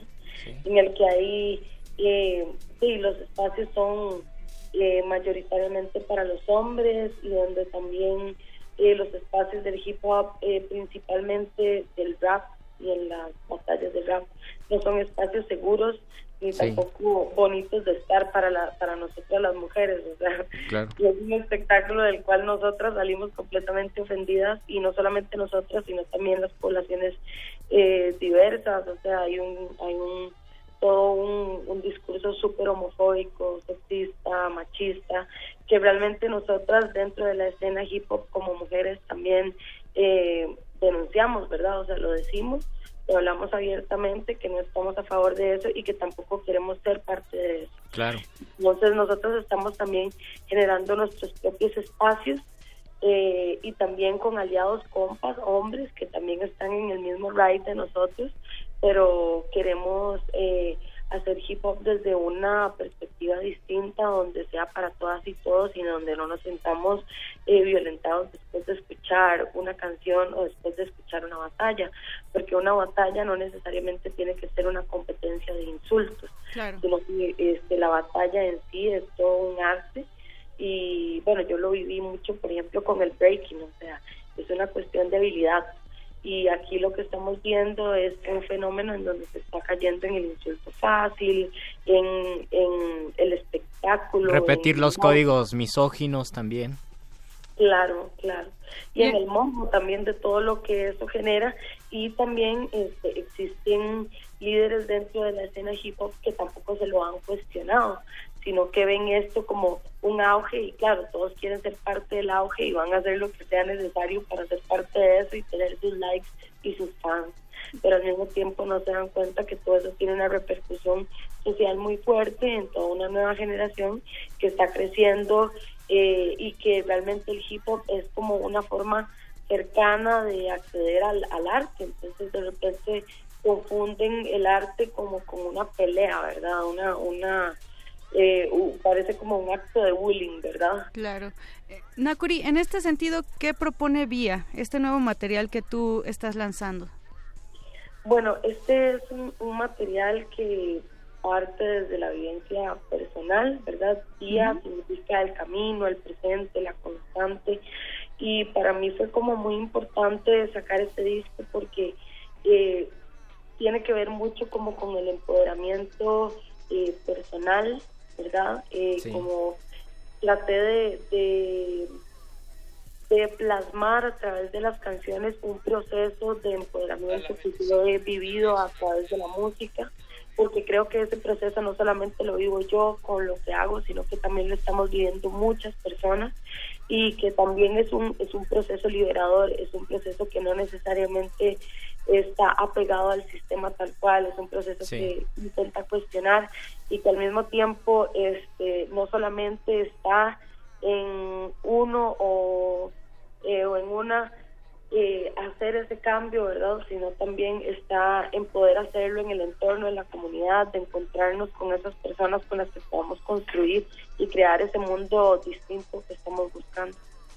En, en este sentido, con tu disco, ¿hay una idea para ti como artista de, de búsqueda de ti misma y a partir de allí compartirlo? ¿O tú ya tienes una posición, eh, una ideología más fija y es ah, de donde sacas tus letras, tu estilo para poder transmitirlo? ¿Estás buscando algo o es algo que encontraste y que luego transmites? Bueno, yo creo que la búsqueda es constante y yo creo que justamente eso es parte de lo que de lo que transmite Vía, que este no es como un proceso lineal ni tampoco es un proceso como eh, que busca implantar ideas, sino que lo que busca es que nos cuestionemos y que a través de nuestra propia esencia como seres humanos podamos sacar las verdaderas respuestas. Porque yo creo que, por ejemplo, todo este movimiento feminista es un movimiento que lo que busca es acabar con la violencia, eh, acabar con todos estos eh, estas segmentaciones y todos estos códigos que nos tienen oprimidos desde hace muchas generaciones. Entonces, eh, sí hablo de, de mi vivencia personal y de, y de algunas ideas que para mí son importantes, pero siempre eh, creo que es importante saber que esto no es solo un proceso mío, sino que yo también aprendo de otras personas y también aprendo de los procesos que y que estoy viviendo, digamos, en este camino, eh, no solamente haciendo música, sino también tratando de generar otros espacios como talleres, conversatorios, este, espacios donde podamos construir, donde también podamos conocer a las personas y a los movimientos que están sucediendo en cada uno de los lugares que vamos, porque al final de cuentas nosotros también como como artistas tenemos esa esa responsabilidad de poder este, transmitir el conocimiento no solamente a través de las, de las canciones, sino a través de las vivencias eh, personales y grupales que vamos teniendo en estos procesos y en este caminar de hacer la música. Nakuri, sabemos que acabas de venir hace eh, unos pocos, unas pocas semanas aquí al país, pero ¿cuándo regresas? Porque te fue muy bien en tu presentación. Bueno, eh, ahora va a ser hasta final de año que voy a regresar allá. La verdad es que ha sido muy bonito, nos han recibido súper bien. Este, Pero el disco ya lo podemos escuchar, ¿cierto? Sí, el disco ya lo pueden escuchar, está en todas las plataformas digitales, también lo pueden escuchar eh, y comprar a través de nuestra página. Nosotros tenemos un sello independiente desde el cual lanzamos nuestra música y lo bueno es que también si quieren, por ejemplo, descargarla y así la pueden comprar directamente y no tienen que pasar por todas las plataformas, todos los enredos, pero también si quieren pueden escucharnos a través de cualquiera como Spotify y demás y también por Radio UNAM. Perfecto, Nakuri. Pues muchas gracias por tomarnos esta llamada. Muchas gracias a ustedes por Te mandamos un abrazo muy fuerte hasta Costa Rica. Igualmente y pura vida para ustedes. Y vamos a seguir escuchando de tu música en esta emisora. Un abrazo Un grande. abrazo, hasta luego. Pues Luis, ahí estuvo Nakuri. Nakuri, las invitamos y los invitamos a escuchar vía su nuevo material, que ya está en redes, como bien lo dijo. Busquen algunas canciones en YouTube para que les llame la atención y después consigan el material porque vale mucho la pena. Es un rap consciente, un hip hop que ahora pues despierta mu- mucho de qué hablar y contrapone a la idea del hip hop donde solamente cabían los insultos o los contenidos misóginos. Esta es una manera de escribir y de transmitir ideas con un contenido consciente, un contenido de resistencia y pues es muy importante que ustedes lo busquen y que ustedes lo disfruten.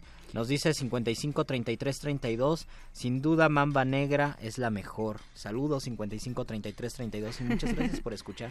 Saludos. Y Luis, justo hablando de contenidos conscientes, esta Sí. semana nosotros estamos hablando de feminismo en toda la barra de resistencia Así modulada, pero más que dar definiciones concretas y cerradas, en punto R nos gustaría encender sus ideas y acercar eh, un poco el feminismo, que nos digan ustedes qué opinan de esta ideología, si la llevan en práctica o si en realidad creen que es algo muy alejado de, de su realidad. Estamos en WhatsApp.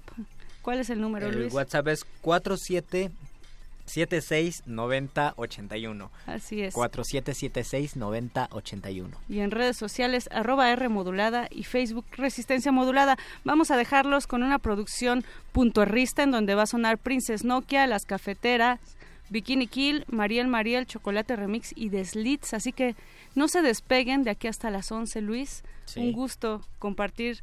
Yo creo que ya no nos da tiempo de regresar, pero agradecemos, eh, te agradezco a ti primero, Y Luis te Flores. agradezco a ti, Mónica Sorrosa, y del otro lado de cris- del cristal agradecemos a nuestro querido Lalo Luis que está en la operación y en los controles, a don Agustín, don Agus, muchísimas gracias, y a todos los puntorristas que nos sintonizan.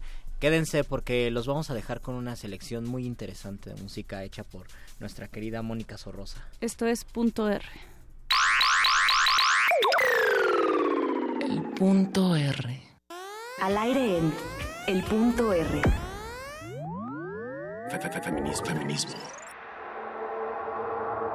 Desde tiempos de la Inquisición se ha asegurado que las brujas utilizan sus escobas para transportarse. Si bien esta historia ha sido aceptada como una tradición, existe una verdad que más que increíble resulta mundana al tener un trasfondo relacionado con el sexo y las drogas.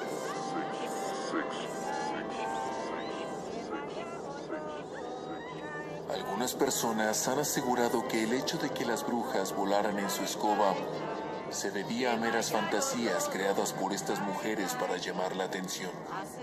Luego de haber dejado al marido, probablemente drogado y en la cama, se iban solas al bosque, en donde se sentían liberadas de todo prejuicio y bajo los influjos del alcohol, se dedicaban a gozar de los placeres del amor utilizando su propia escoba.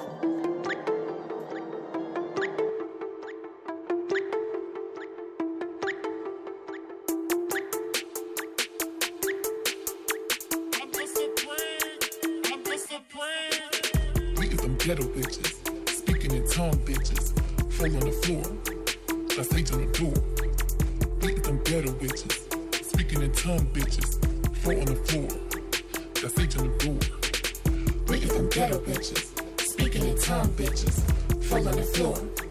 That's age on the door. Beat them ghetto bitches. Speaking in tongue bitches. Fall on the floor. That's age on the door. Talk shit, we the cat spell. Walk weak, long nails, cornrow, pigtails. Baby father still in jail. Good witches I fuck with. Bad bitches, we run shit. Four bitches, four corners. North, east, west, south shit. Good witches I fuck with.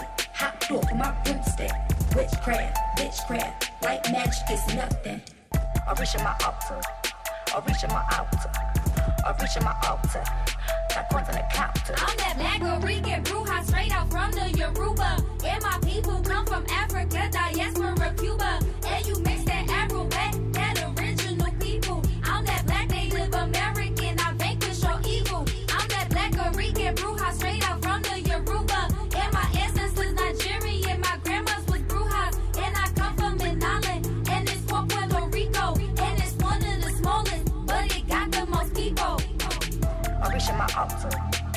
I reach in my altar.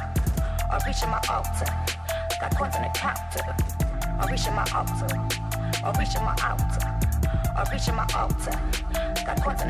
Don't you fuck with my energy. Don't you fuck with my energy. Don't you fuck with my energy. Don't you fuck with my energy. Don't you fuck with my energy. Don't you fuck with my energy.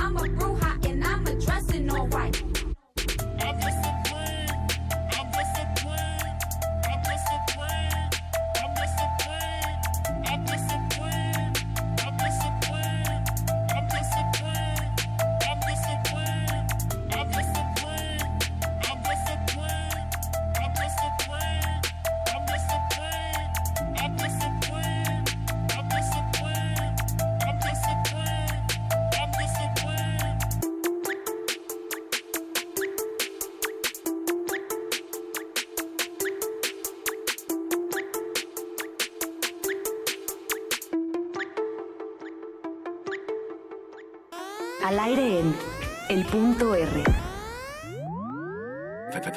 Feminismo. Te levantas, vas al baño. En el celular encuentras algunos mensajes. Mientras te bañas, tomas el rastrillo y evalúas tu cuerpo.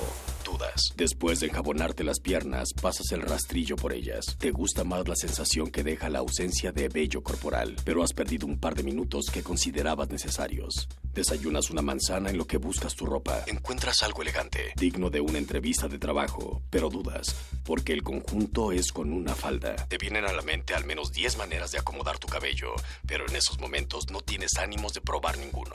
Con pasar el cepillo te parece suficiente, pero recuerdas que siempre que sales así, a alguien le parece que estás despeinada. Ese pensamiento te hace dudar sobre el maquillaje. Ya vas tarde. Detienes una combi que te llevará directamente al edificio al que quieres llegar. El transporte trae lugar en la parte de atrás, pero el chofer te abre la puerta de enfrente y te enseña el asiento al lado de él. Te pone nerviosa, pero vas tarde y necesitas el transporte ya. Te subes. Pones la mochila sobre tus piernas porque sientes que al sentarte, la falda se ha subido demasiado. En cada semáforo, el chofer te sonríe. Piensas que lo correcto sería devolverle la sonrisa porque es amable, pero simplemente no tienes ganas. No estás de humor para devolverle la sonrisa y aún así te sientes culpable por no sonreírle y no sabes por qué. Te bajas de la combi y al cruzar la calle para entrar al edificio de oficinas, escuchas que alguien silba desde un vehículo. Volteas a ver la marea del tránsito, pero no ves a nadie. Te da coraje que sea quien haya sido, no dé la cara. No tienes a quién contestarle. No tienes a quién hacerle esa seña obscena que siempre te recomiendan que hagas cuando alguien te chifla. Llegas al edificio. Te mandan a recursos humanos y esperas en una salita. Estás a tiempo. Tratas de escuchar la entrevista del joven que pasaron antes que a ti para preparar respuestas. Le preguntan por sus estudios, dónde se visualiza en 10 años, cuál es el sueldo que pide, si tiene capacidad de liderazgo. Repasas varias veces las respuestas que podrías dar. Te pones nerviosa. La mujer en la recepción tiene un peinado impecable, una cara tersa, tecleaba con unas uñas perfectamente bien pintadas. El hombre detrás del escritorio pregunta si vienes por el puesto de secretaria. Le aclaras el error. Se disculpa y toma tu currículum. Lo lee. Pregunta por qué quieres el trabajo. Pregunta si estás casada o si vives con tu novio. Pregunta si planeas tener hijos. Pregunta si soportas la presión porque es un trabajo muy demandante. Como puedes, enfocas cada pregunta a tu preparación porque empiezas a intuir que no te preguntará por tus aptitudes de liderazgo, tus metas a futuro o tu sueldo. Al final, el hombre detrás del escritorio augura un buen futuro para ti en la compañía y te recomienda que, de llegarte a llamar, sería bueno que te peinaras de un modo diferente y te aplicaras más maquillaje. Sonríes y aceptas la sugerencia, como si llevar los ojos pintados fuera más importante que los cinco años de desvelos que pasaste para terminar la carrera. Sales y sientes la mirada de la recepcionista. Hay algo de superioridad en ella que te pone nerviosa. Vas a comer. Pero a mitad de tu comida un tipo se sienta cerca de ti y trata de platicar contigo. No estás de humor. Simplemente no estás de humor porque no sabes si conseguirás el trabajo. Y si lo consigues, no sabes si el pago será justo. Estás pensando en esto y por eso no le contestas. Y te das cuenta que llevas varios minutos en silencio porque cuando ves al desconocido, este ha dejado de sonreír. Se ve molesto. Le aclaras que solo quieres comer y él se va murmurando algo sobre tu mamonería y que ni siquiera eres tan guapa. En otra ocasión, quizá por cortesía, quizá porque estuvieras de humor, le habrías hecho la plática. Pero hoy no. No, no estás de humor. Para la mitad de la población, todo esto suena como un mal día. Para la otra mitad, es un día común.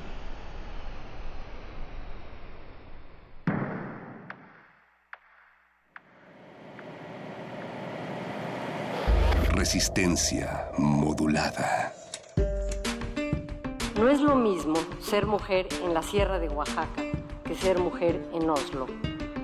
No es lo mismo ser la niña de los ojos de papá que ser la... Hay un elemento que compartimos todas, una genealogía que hizo que nuestras madres se atrevieran a algo que en cambio tuvieron que aceptar nuestras abuelas y que a su vez se negaran a algo que tuvieron que acatar con docilidad las bisabuelas.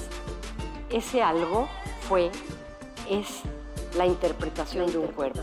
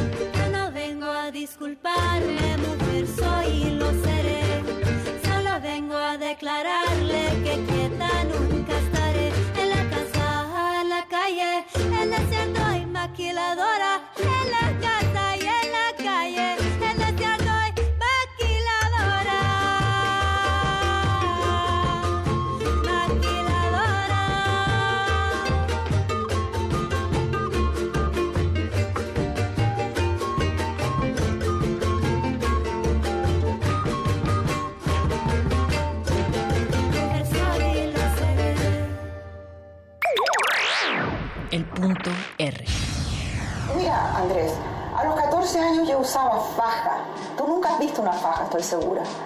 Una faja era una cosa de elástico apretada y caliente que te apretaba todo esto, no podías ni siquiera cruzar las piernas. Perdón por mi ignorancia en prendas íntimas femeninas, pero ¿para qué servía la faja?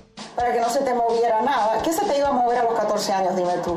Pero la idea era caminar como una señorita, derecha, y que no se te moviera nada por atrás ni por delante. Supongo yo que esa era la idea.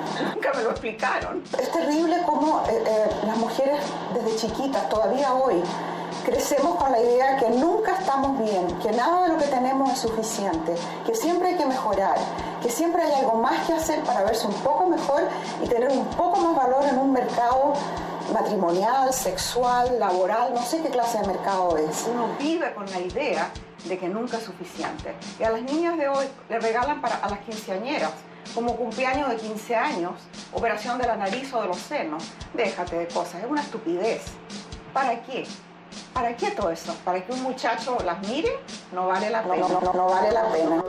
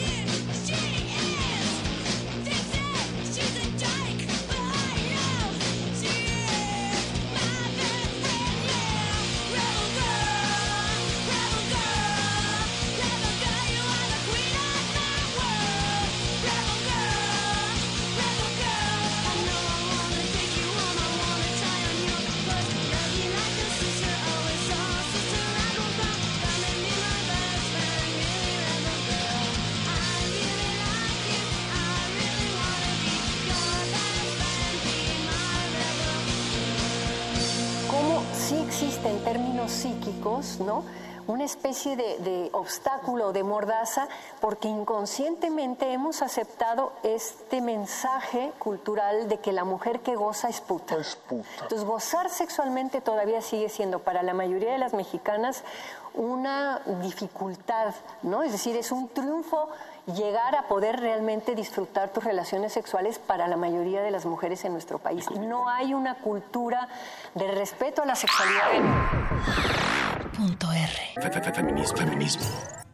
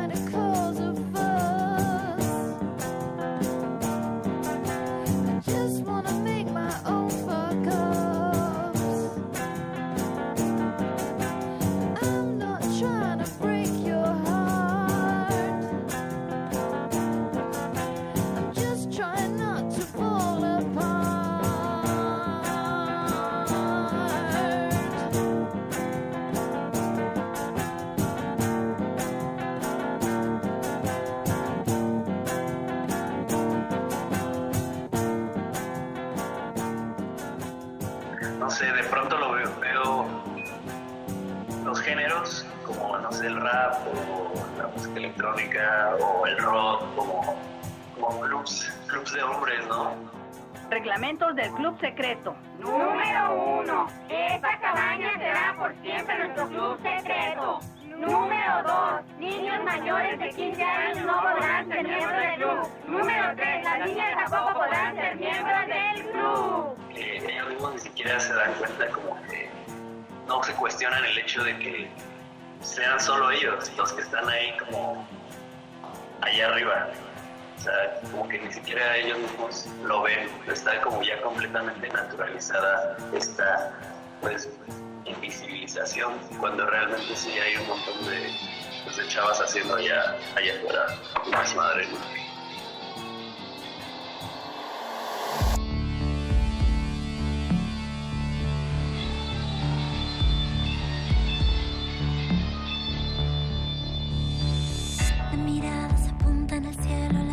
de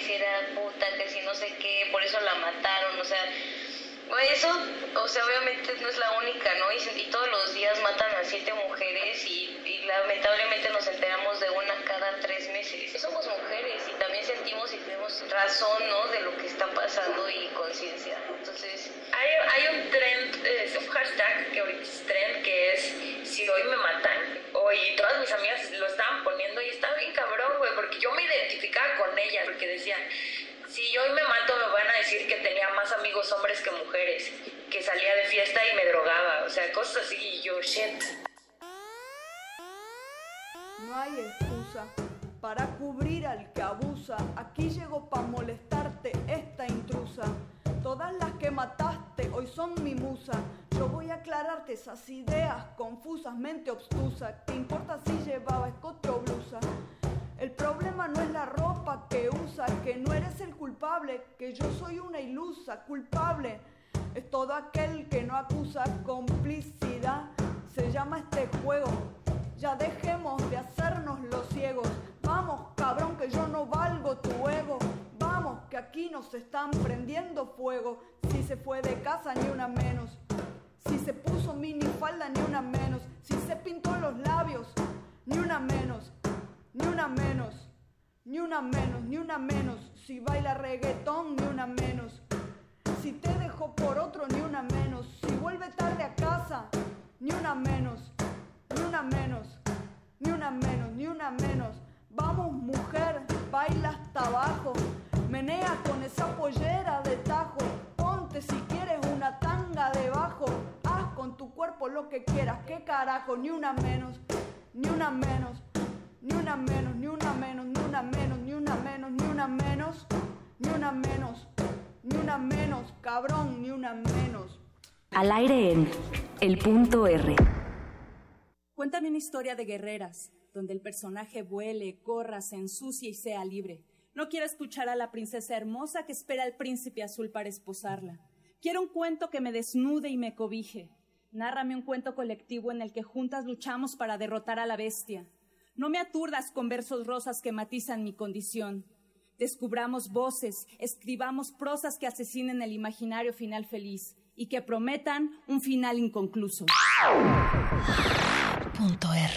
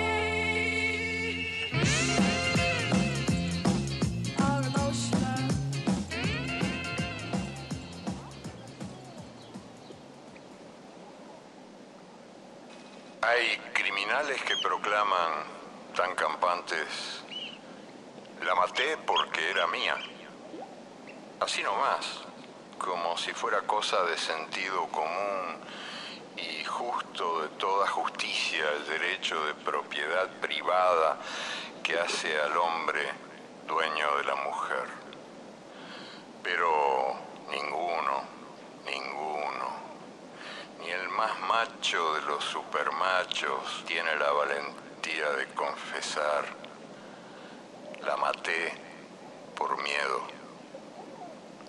Porque al fin y al cabo, el miedo de la mujer a la violencia del hombre es el espejo del miedo del hombre a la mujer sin miedo. A la mujer sin miedo. Sin, sin, sin, sin miedo.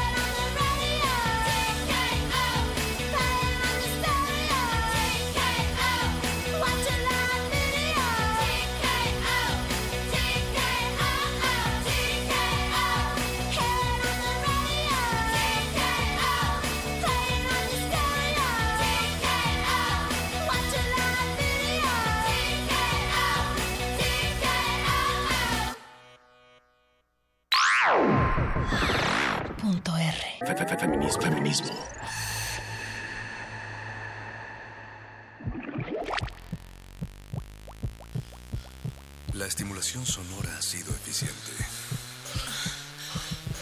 La salida será rápida.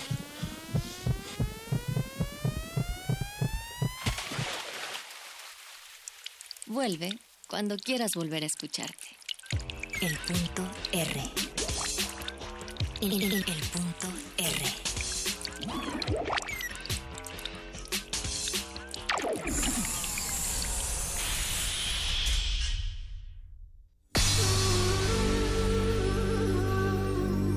siglos nos hemos hecho escuchar. Nacimos como parte de esa inmensa mayoría. Hablar, Escuchar. debatir, proponer, cuestionar. Está en nuestra naturaleza. instrumentos de conciencia de nuestro Usamos el sonido porque atraviesa obstáculos. Muros, fronteras. Nosotros somos la resistencia.